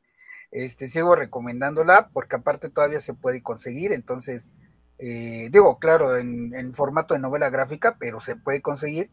Entonces yo por eso sigo, sigo recomendando este, eh, eh, esa, esa serie de, esa saga de Spider-Man. Pero si hay que hablar de una nueva, también yo recomendaría toda la saga que tiene que ver con Civil War. porque, digo, aquí es un poco eh, la saga de Spider-Man junto con la saga de Civil War, porque él es de los superhéroes que tienen un papel importante en la saga de Civil War. Este, él, en la saga de Civil War revela su verdadera identidad. Y este, y bueno, si ya te vas nada más leyendo el, la parte de, de Spider-Man, pues tiene cosas muy interesantes. Y bueno, de ahí ya viene otra, otra, de ahí se desata otra saga que también es importante, que es cuando, este, pues él, eh, cuando le disparan a tía May, ¿no? Sí. Entonces, eh, por eso yo recomendaría que, vieran, bueno, que leyeran esa, esa, esa saga, tal vez no quieran aventarse todo Civil War, pero este, digo, está la parte de, de, Spider-Man que tiene ver con, que ver con Civil War, y es donde viene todo ese, ese este, pues esa parte de, cuando él revela su identidad y, todo esto. Entonces, esa otra historia o esa otra saga de Spider-Man, eh, sí, sí, también la recomendaría. Creo que también es muy interesante cuando revela su, identidad. Mi buen Orc, el villano que tú les recomiendas a todos, léanse historias de este villano de Spider-Man porque es, eh, vale mucho la pena, no es desperdicio alguno echarle un vistazo. Híjole, es que tiene villanos muy buenos porque. Sí. El Doc Ock es, es muy buen villano. El, eh, Craven, el cazador, también es, es, otro excelente villano. El, mismísimo Duende Verde. Híjole, pues es que por donde le ve cualquier villano es bueno, ¿eh? Sí, bueno, Está difícil. Sí, Rhino no me gusta tanto, Shocker tampoco. Se me hacen como villanos, como secundarios. Segundones, sí. Sí, sí, pero en general, sí. Si tienen la oportunidad de jugar el Marvel's Spider-Man, es un juego que se me hace excelente porque te da todo, toda esa sensación y toda esa, todo ese elemento de que estás en el mundo de Spider-Man, desde que te la pasas columpiándose y, y, demás, y sobre todo la historia, es un juego excelente, con una historia padrísima. E, ese sí, si tienen chance de jugarlo, en, ya sea en PlayStation, no sé si está en Xbox, la verdad no estoy seguro, no, no, es, es, es, no, es, en exclusiva. Exclusivo de, de, PlayStation. Sí, si tienen la oportunidad de jugarlo, es tener toda la experiencia de Spider-Man, ahí, ahí está resumida. Ahora, amigos, vamos a resolverlo aquí de una vez y por todas. Peter Parker. Tom Holland, Andrew Garfield o Tobey Maguire. Spider-Man. es que, es que, sabes que, eh, bueno, yo en, mi opinión, este, cada uno le aportó algo a, Spider-Man, pero yo lo veo como el Spider-Man, eh, el del cómic, pero en diferentes épocas, ¿sabes? O sea, este eh, Andrew Garfield es como el Spider-Man que ya, el que ya eh, más bien el que empieza como, es que creo que es idea, el que empieza realmente enamorado de Gwen Stacy y no enamorado de, Mary Jane. Entonces, este, en ese periodo de tiempo que, en, el cómic, estoy hablando del cómic, porque es en lo que nos estamos enfocando ahorita, creo que ese, ese Spider-Man es el que encaja perfecto con Andrew Garfield. Eh, el, el Spider-Man de, de, de Tobey Maguire ese es el, Spider-Man como el más, después de la historia del clon, ¿no? Como ya el Spider-Man más maduro, el Spider-Man ya más, un poco más estable, eh, eh, eh, creo que en buena, este, perfecto en, esa, en esa época del Spider-Man del cómic, y este, Tom, Holland. Tom Holland, encaja con el, el primer Spider-Man, el original de los cómics, el que era más joven, el que todavía iba a la high school. Entonces, este, eh, eh, eh, creo que, que, bueno, en mi opinión, los tres tienen como que lo suyito, pero en diferentes épocas del cómic. O sea, te tendrías que referir a cierta época del cómic para decir, ah, bueno, este Spider-Man es el que queda con, con, tal. con, tal, así es. Eh, eh, digo, esa es en mi opinión, yo que no soy tan fan de, de, Spider-Man. ¿Y tú, Ork? ¿Igual o te quedas con uno y dices, este? No, ahí sí. Este, Andrew Garfield se me hace un pésimo Peter Parker. Horrendo, sí. y sobre todo el cómo estuvo rodeado, peor tantito. Sí. pues es que... se me hace que no refleja para nada es que es el clon, güey. O sea, es la es a lo que me refiero, es la época del clon, güey. Porque se supone que toda esa es la época del clon. Es el Peter Parker que no era Peter Parker. Sí, no, ese, ese sí, no, nada, no, nada, nada, Pero no, nada, ni expresión, ni, ni el actor, nada, absolutamente nada de ahí. Sí. Bueno, a lo mejor lo único que puedo rescatarle de, de, sus películas es este los movimientos, el cómo se columpiaba y eso, es un poco más apegado al cómic, pero hasta ahí. Me gusta mucho el de Tom Holland, justamente como lo estabas mencionando, Tom Holland representa al, Spider-Man del inicio. No me gusta para nada el cómo rodearon a ese personaje. Me hubiera gustado verlo más apegado, que fuera literalmente un, pues el nerd que es Peter Parker, no el chavo popular o el este o el amigo de Tony Stark. o el el, sugar baby de Tony Stark. Eso es lo que la verdad no sí sí me, decepcionó pero me gusta mucho el, el de este Tom Holland y el de Tobey Maguire justamente es el, el Spider-Man adulto al que, al, que le, toca la chinga de tener que pagar la renta y hay que comer. Y no tengo para darle flores a la Mary Jane y bueno. Sí, Así es, mis queridos amigos. Está difícil, la verdad. Sí, yo, yo sí me quedo con Tommy Maguire. Creo que fue una buena adaptación. Rescato de Andrew de, la de Andrew Garfield, los disparadores de telaraña, porque eso sí es imperdonable en las de Tommy Maguire. Y en la de Tom Holland me gusta que le hayan agregado la inteligencia artificial para que tenga alguien con quien hablar, porque eso es otra característica del personaje, ¿no? Los monólogos internos que tenía todo el tiempo y ahora con la inteligencia artificial, pues era una buena excusa para hacerlo. Lástima que solamente nos duró una película porque en la que siguió se les olvidó, se les olvidó que había esa inteligencia y la cambiaron por la otra, ¿no? En fin. Eh, ¿Algo más que decir? sí, tenemos un par de comentarios ahí. ¿Cuáles son para ustedes los peores villanos de Spider-Man? ¿Peores porque están más culeros o peores porque son los más temibles? Pues si estamos hablando de los más feos, yo diría que el Rocket Racer, que es un chico que andaba ahí con una patineta súper propulsada. Justo iba a decir el güey de la patineta. no, sé cómo se llamaba, pero iba a decir eso. yo no sabía cómo se llamaba. Es tan malo que solo recuerdo que iba en una patineta. Y ese güey de la patineta. Sí. Pues ese güey, ese güey es el peor. sí, creo que sí. Para ti, York. Híjole, a veces hace que el este, ¿cómo se llama? Canguro. Ah, Kangaroo, sí. Ah, sí, sí, es otro que era hijo. También otra basofia, sí, cierto, sí. No, pero le gana el güey de la patineta. Sí, es que sí, se Yo ni sabía que se llamaba Rocket Racer, güey. Te, la rifas con ese dato. Si me lo hubieran preguntado, no, no yo no hubiera sabido. Sí, yo tampoco sabía cómo se llamaba. Ahí está el fanatismo a todo lo que da, mis amigos. ¿Qué dice ahí el comentario? muy bueno? que vota por Toby Maguire como el Muy bien hecho, muy bien hecho. Ese es de los míos. Muy bien. Nos vamos a despedir de Spider-Man, queridos amigos, para darle paso a un grupo de superhéroes.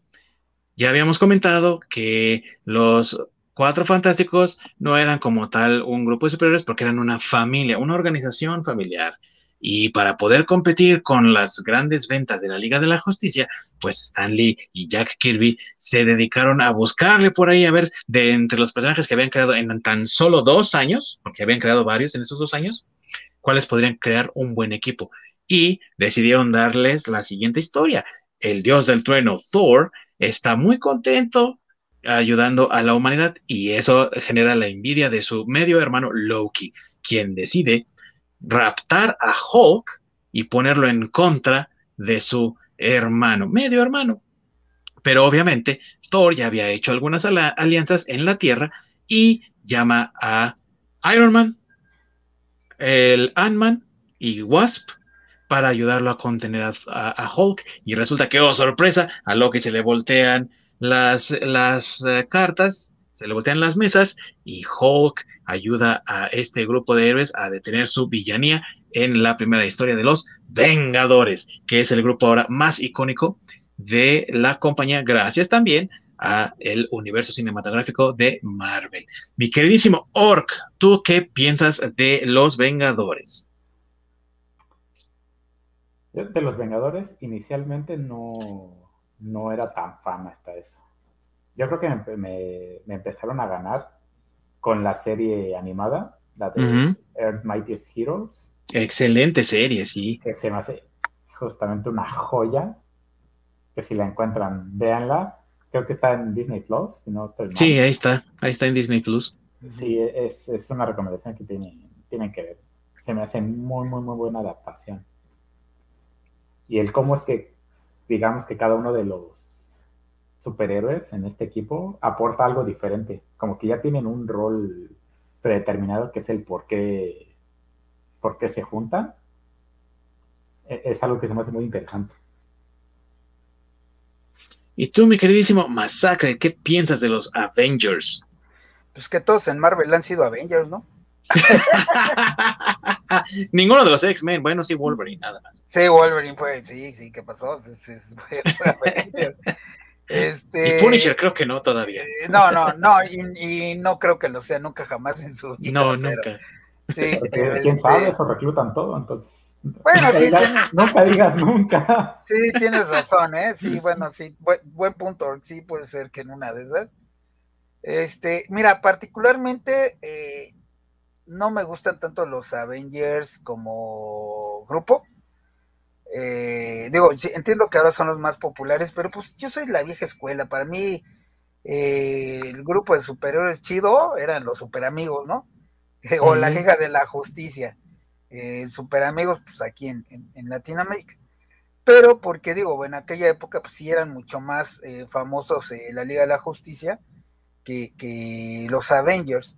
Este, sí me gustan, digo, o sea, tampoco es que los odie, este, sí me gustan, pero eh, digo, obviamente más, eh, más para acá me, me llaman más la atención, pero eh, no sé, dentro de todas las alineaciones que han pasado por Avengers, es que realmente, digo, la gente que, que apenas le está entrando a los cómics, me gustaría mencionar que la bromita que hicimos de que todo Marvel ha sido Avengers, es porque, pues sí, realmente por, por los Avengers han pasado, este, pues creo que todos, ¿no? Ya no es un grupo tan exclusivo como al principio, o como se, se, se quiso poner al principio, ¿no? Por eso me gusta más la Liga de la Justicia, porque la Liga de la Justicia tiene los miembros fundadores, sin embargo, eh, ellos sin dejar de ser Avengers, porque en la Liga de la Justicia no dejan de ser miembros de la Liga de la Justicia, es decir, una vez que entran a la Liga de la Justicia, son siempre parte de la Liga de la Justicia, menos que ellos renuncien, ¿no?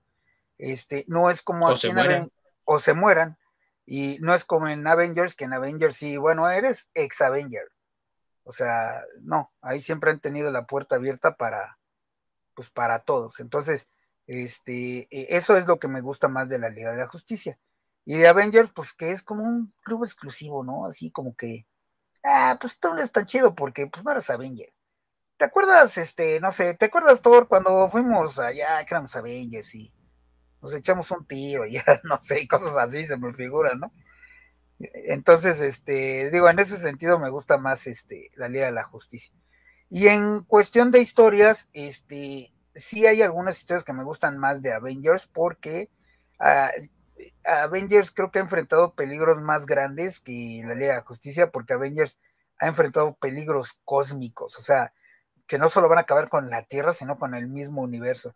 Y la Liga de la Justicia al principio no hacía eso, después lo fue haciendo, yo creo que a raíz de, que vieron que los Avengers pues estaban rifando más duro, ¿no? sí.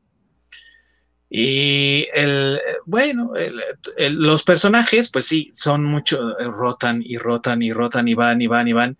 Y pues sí, es, es difícil seguirles el paso a veces, ¿no? Porque van muchos y cambian y todo, pero pues también habla de la capacidad que tenían los creadores, ¿no? En este caso Stan Lee y Jack Kirby una vez más, para unir a sus personajes en un grupo. Esa era la idea original, ¿no? Que sus personajes crearan un grupo, una alianza. Sí, ya después cualquiera fue Avenger, pero ya también eso era después de, del tiempo en el que Stan Lee escribió el cómic, ¿no? Entonces, pues, en ese caso sí, eh, la, ahora sí que la leyenda del, de los personajes pues sobrepasó las expectativas incluso de los mismos creadores, ¿no? Y no, pues no todos son, eh, no todos son dignos a lo mejor de llamarse Avengers, algunos fueron Avengers por 10 minutos, como el Sandman, ¿no? El enemigo de Spider-Man. Spider-Man ha sido Avenger, pero ah, primero fue Avenger de reserva, ¿no? Entonces, se ha convertido en un desastre total. Los Dark Avengers, sí. Los Dark Avengers, exactamente. Los New, Avengers ahora. Los New Avengers. y, y, lo que pasó con, con Avengers es que como era ese grupo, como tú bien dices, exclusivo, entonces a Stan Lee y a Jack Kirby una vez más se les ocurrió la idea, bueno, vamos a crear entonces a otro grupo de superiores para emular el, el éxito de Avengers y crearon a los X-Men. ¿No? Eh, eh, la diferencia de los X-Men es que ahí no es un club exclusivo, porque si eres mutante, pues tienes, tienes acceso, ¿no? Eh, en el caso de Avengers, pues sí, era el, como la élite, se supone. Eso se va desvirtuando porque, como bien dicen, pues cualquiera puede entrar, ¿no? ¿Qué chiste tiene? y ahora que ya, por ejemplo, en el MCU se murieron, el Capitán, bueno, no se murieron, pero eh, Iron Man, el Capitán América y Hawkeye, que ya se retiraron, ¿no? Y le van a dar paso a nuevos personajes.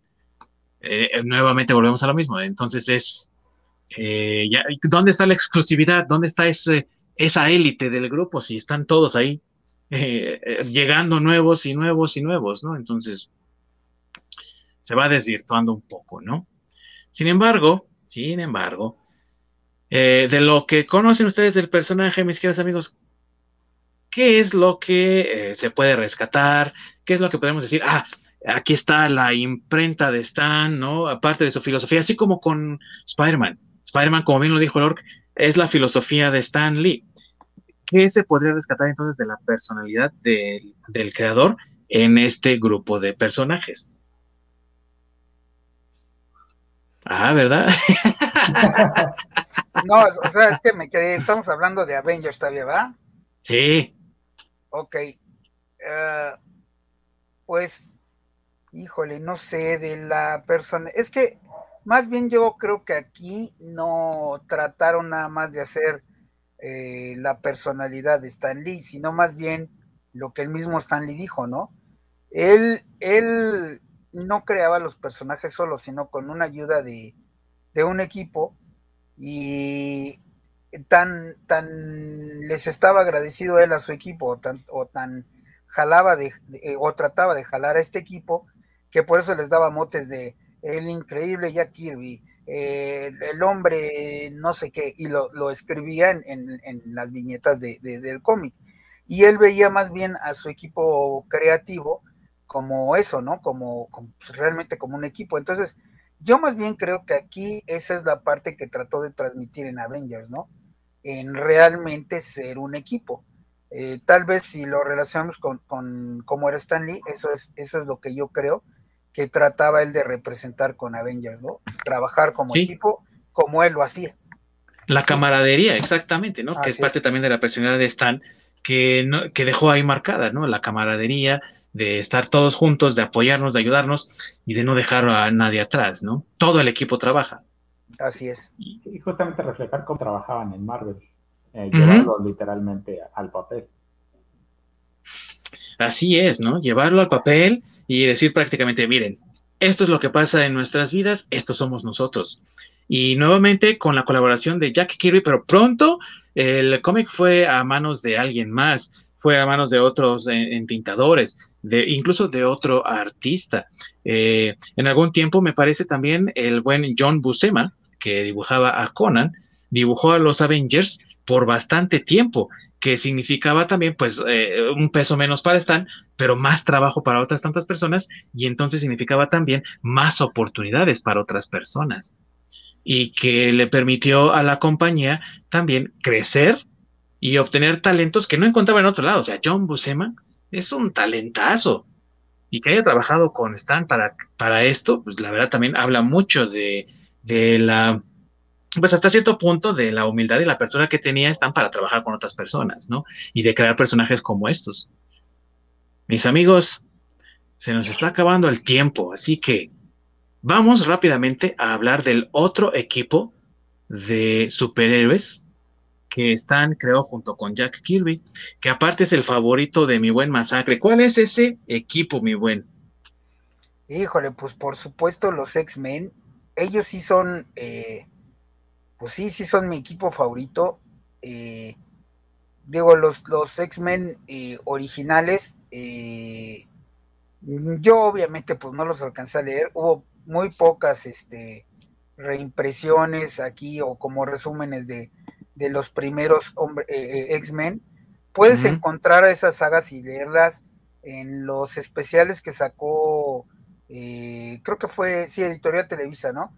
Eh, recuerdan algunos que mencionamos ahí que eran especiales de, sagas, ahí vienen las sagas de, los hombres X, de los primeros números. Este, ahí, ahí fue realmente yo donde leí esas primeras sagas, porque pues yo realmente ya los, los X-Men los agarré ya en los noventas, ¿no? Ya cuando este ya pues ya tenían su, su buen trecho, ya los originales ya no eran los originales. y este, y, pues bueno, ahí fue donde yo le empecé a entrar a los hombres X. Sin embargo, eh, digo, eh, la creación de, de Stanley de los hombres X creo que la hizo en el momento donde él quiso representar eh, pues la segregación racial que vivían en ese momento en los 60 en Estados Unidos y bueno que se adaptó fácilmente a no solo a la, a la, gente de piel negra sino a muchos otros este, grupos étnicos o minorías, ¿no? Y que hasta, hasta la fecha han seguido avanzando eh, eh, por esa línea, ¿no? Que hace que muchos de los de, de, las personas que leen X-Men se identifiquen con ellos porque a lo mejor son parte de alguna minoría, ¿no? Eh, ya puede ser una minoría sexual, una minoría racial, una minoría la que quieras. Este, es fácil que se puedan identificar con las aventuras de este equipo, ¿no? Y cómo habla eso también de la forma en la que él veía el mundo, porque no me parecería extraño que alguien dijera en algún momento, pues es que sí, cosas como X-Men y todo eso ayudaban también a crear conciencia de los movimientos de los derechos civiles, que fue lo que ayudó también a las comunidades afroamericanas a obtener más derechos, a obtener más oportunidades y a evitar esa segregación, ¿no? Entonces, que si, si algo que hiciste tú puede contribuir a ello, pues qué mejor, ¿verdad? Sí, sí, así es. Genial que haya sido así. Tú, mi buen Orc, ¿también disfrutas de los X-Men o le vas a decir a, Masacre como te dijo de Spider-Man, ese no me gusta? No, a mí sí me gustan, yo no soy racista. Sí, no, a, mí sí me, también me gustan bastante los X-Men. No es como que sea mi favorito, pero sí me gustan bastante.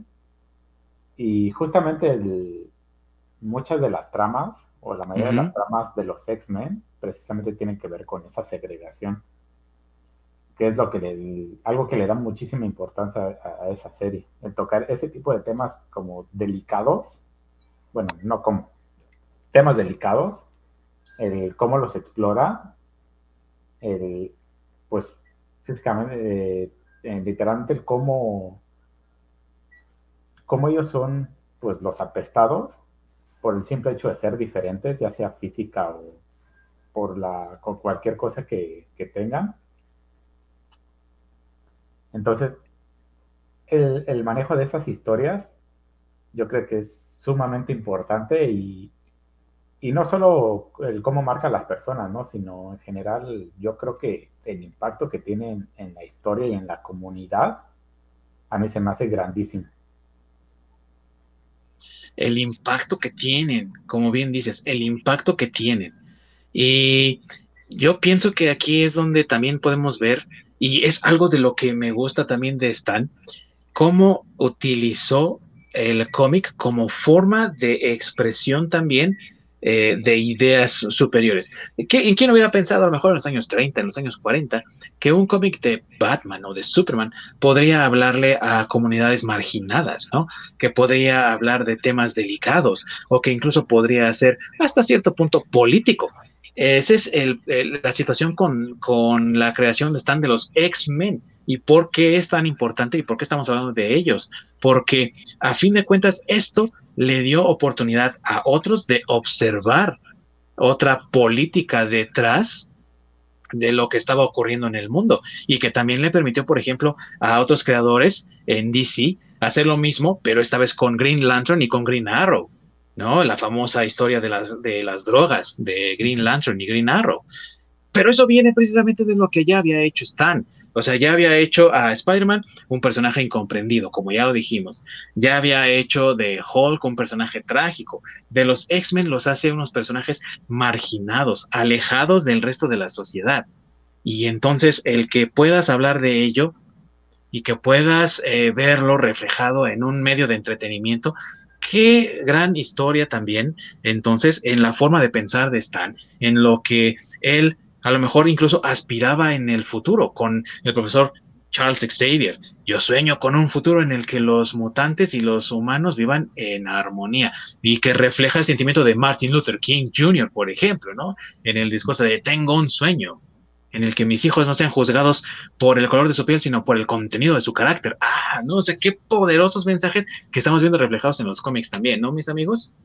Sí, completamente. Sí, y que incluso tienen dos personajes que son el reflejo de la sociedad de Estados Unidos en ese momento, que como bien dices es Charles Xavier, que es como el, el equivalente, se podría decir, a Martin Luther King, y también tenemos a Magneto, ¿no? Que sería un poco más Exacto. Eh, eh, el, Malcolm, X. de, de, de, esa, de esa época. Entonces, como tú bien dices, Stan Lee tuvo esa visión de plasmarlo en un cómic. Eh, y, creo que tenemos también por ahí un comentario, mi querido Bork. los X-Men sí son inclusión de origen y no forzada. Así es. Son hechos en Estados Unidos, pero sí. y que después de Stan se volvieron mucho más diversos cuando en los años 70 aparecen estos nuevos personajes de otras nacionalidades, ¿no? Como Coloso, que es de Rusia, o Storm, que es del Cairo. Bueno, no, era de más abajo, ¿no? Creo que era del Congo, pero la encontraron en, en Egipto. Algo así. ¿Verdad? Y, son personajes que ya están en todo el mundo, o sea, mutantes de todo el mundo, no son todos mutantes americanos. Wolverine, que es canadiense. Es ahí paisano del Orc. ¿No es tu vecino? Pues no creo. no, no veo ninguna. Todo está en orden, nada está roto, así que no. y sigue y continúa, ¿no? Esta inclusión de personajes de otras nacionalidades continúa con esa misma eh, historia, esa misma visión de Stan de crear un grupo que es perseguido pero aparte de que es perseguido, busca hacer el bien. ¿Qué es lo que los hace eh, ir en contra de Magneto? ¿no? O sea, Magneto no es un villano porque sea malo, maloso, que quiere conquistar el mundo. Él es eh, malo porque su visión del mundo implica un genocidio tremendo y destrucción. Y lo que busca el profesor Xavier es lo contrario, paz, coexistencia. Y esa visión de ese futuro que él tiene es lo que están siguiendo los X-Men su visión de esa vida, de ese futuro, de esa posibilidad.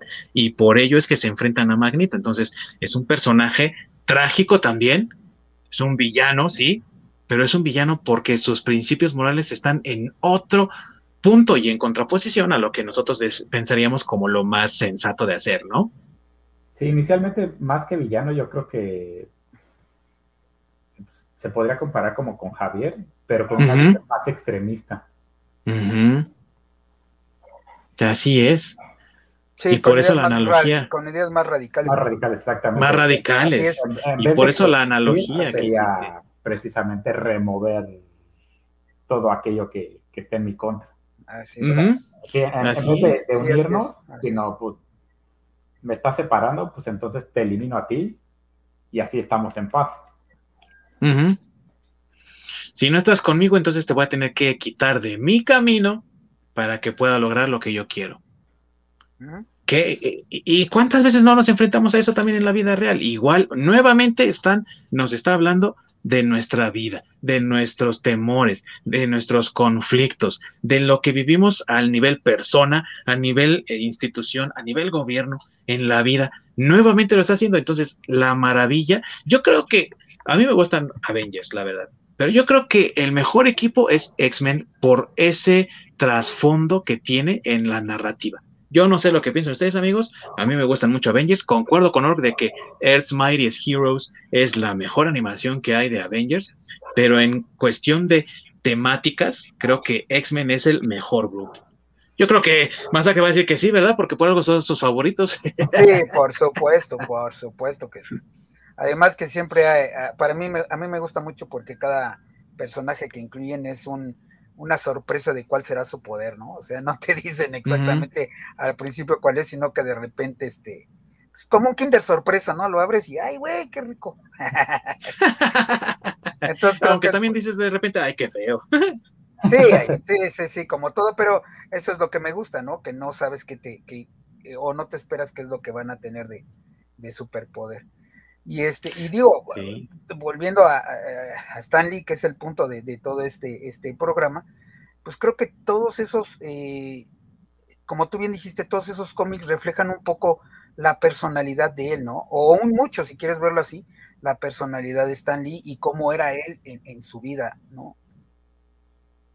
Su filosofía que está reflejada en Spider-Man, su forma de ver el mundo reflejada en X-Men, sus pensamientos tal vez eh, acerca de lo que significa realmente entretener e incluso cómo veía él los poderes, porque amigos, sus primeros personajes son los Fantastic Four, que son gente con sus, con sus rostros completamente descubiertos. ¿Qué quiere decir eso? Para Stan seguramente era algo como, ah, si yo tuviera superpoderes, no me estaría escondiendo. Te diría, oye, ¿qué crees? Ya tengo poderes, mira, pum, ¿no? Congelo el agua o lo que sea. O sea, tratar de, reflejarlo, ¿no? De, presumirlo.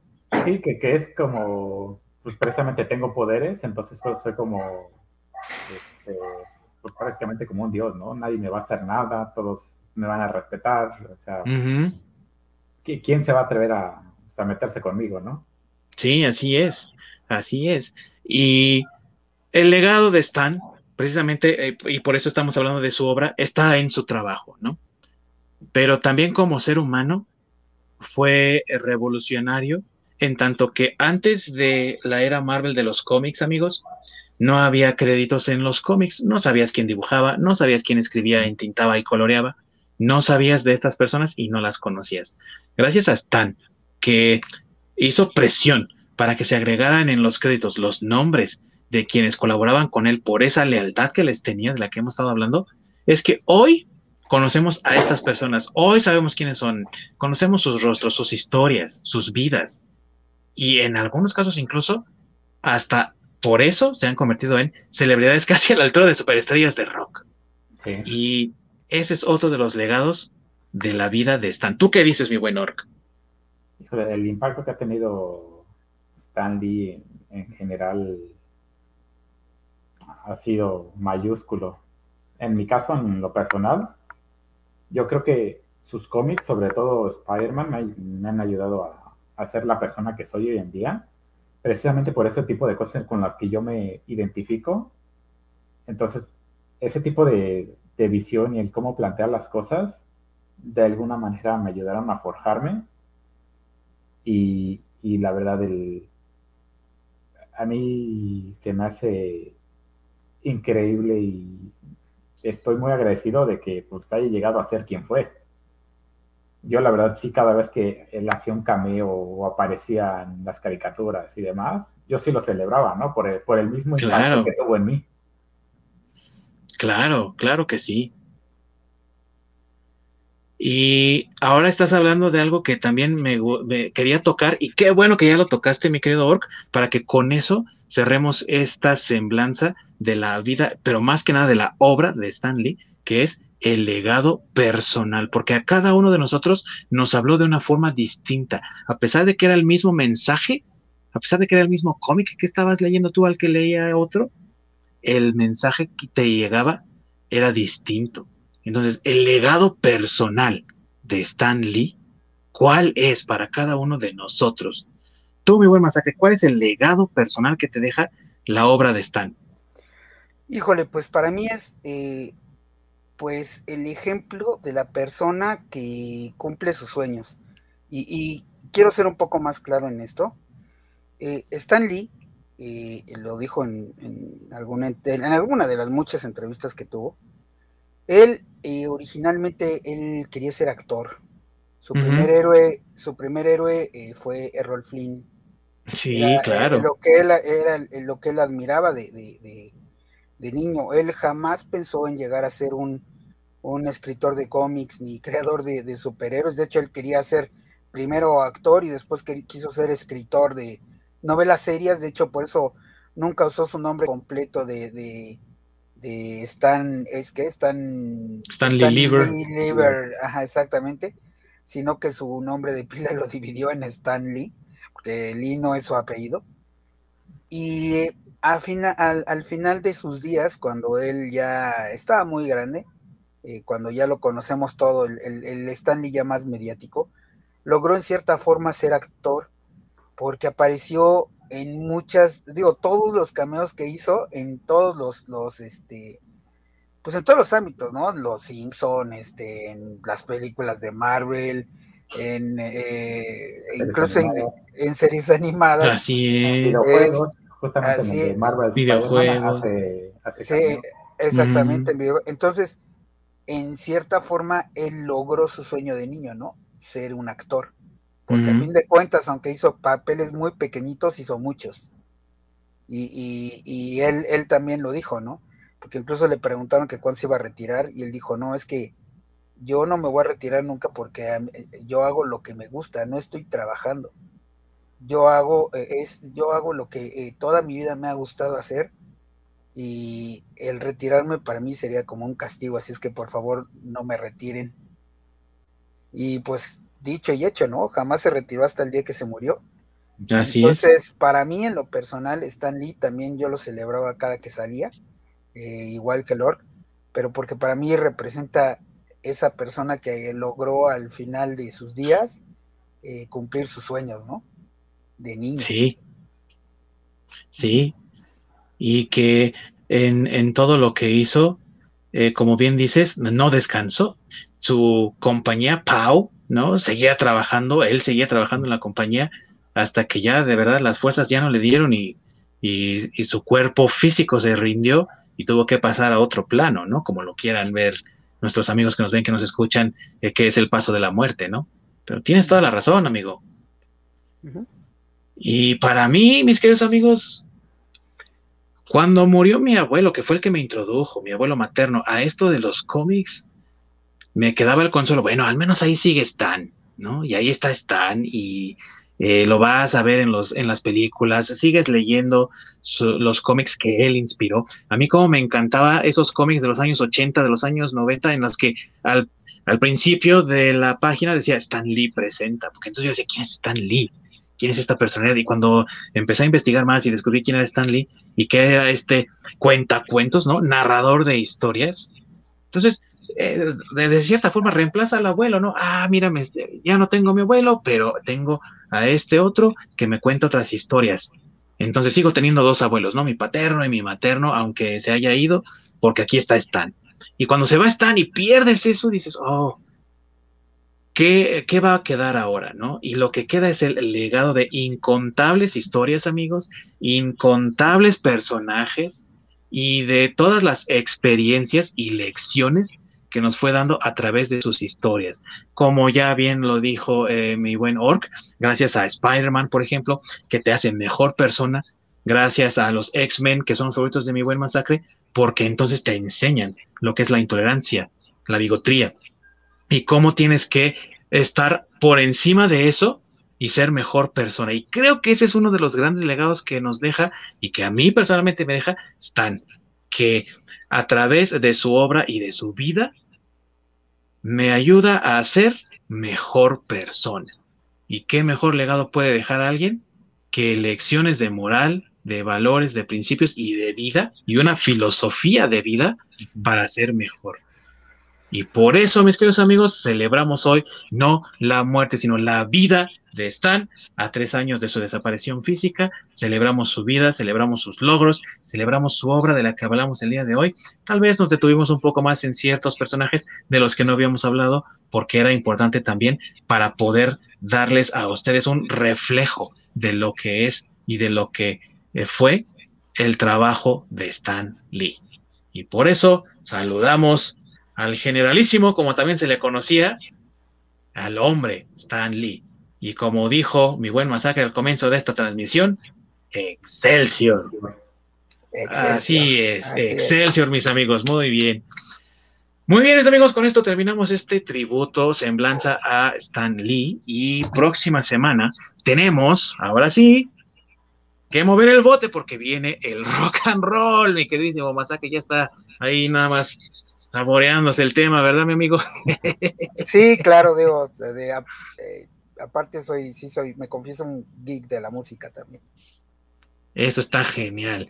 Vamos a hablar del rock and roll. Mis queridos amigos, cada uno de nosotros aquí presentes, vamos a hablarles de una personalidad del rock, de su obra, de sus trabajos, y vamos a tratar de ver por qué sacudió al mundo de la manera en la que lo hizo.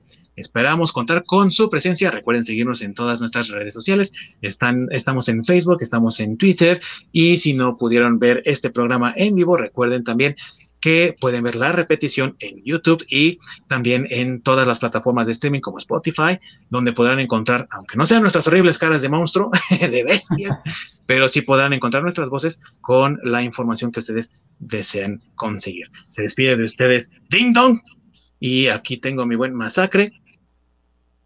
Nos vemos a todos, descansen, buenas noches.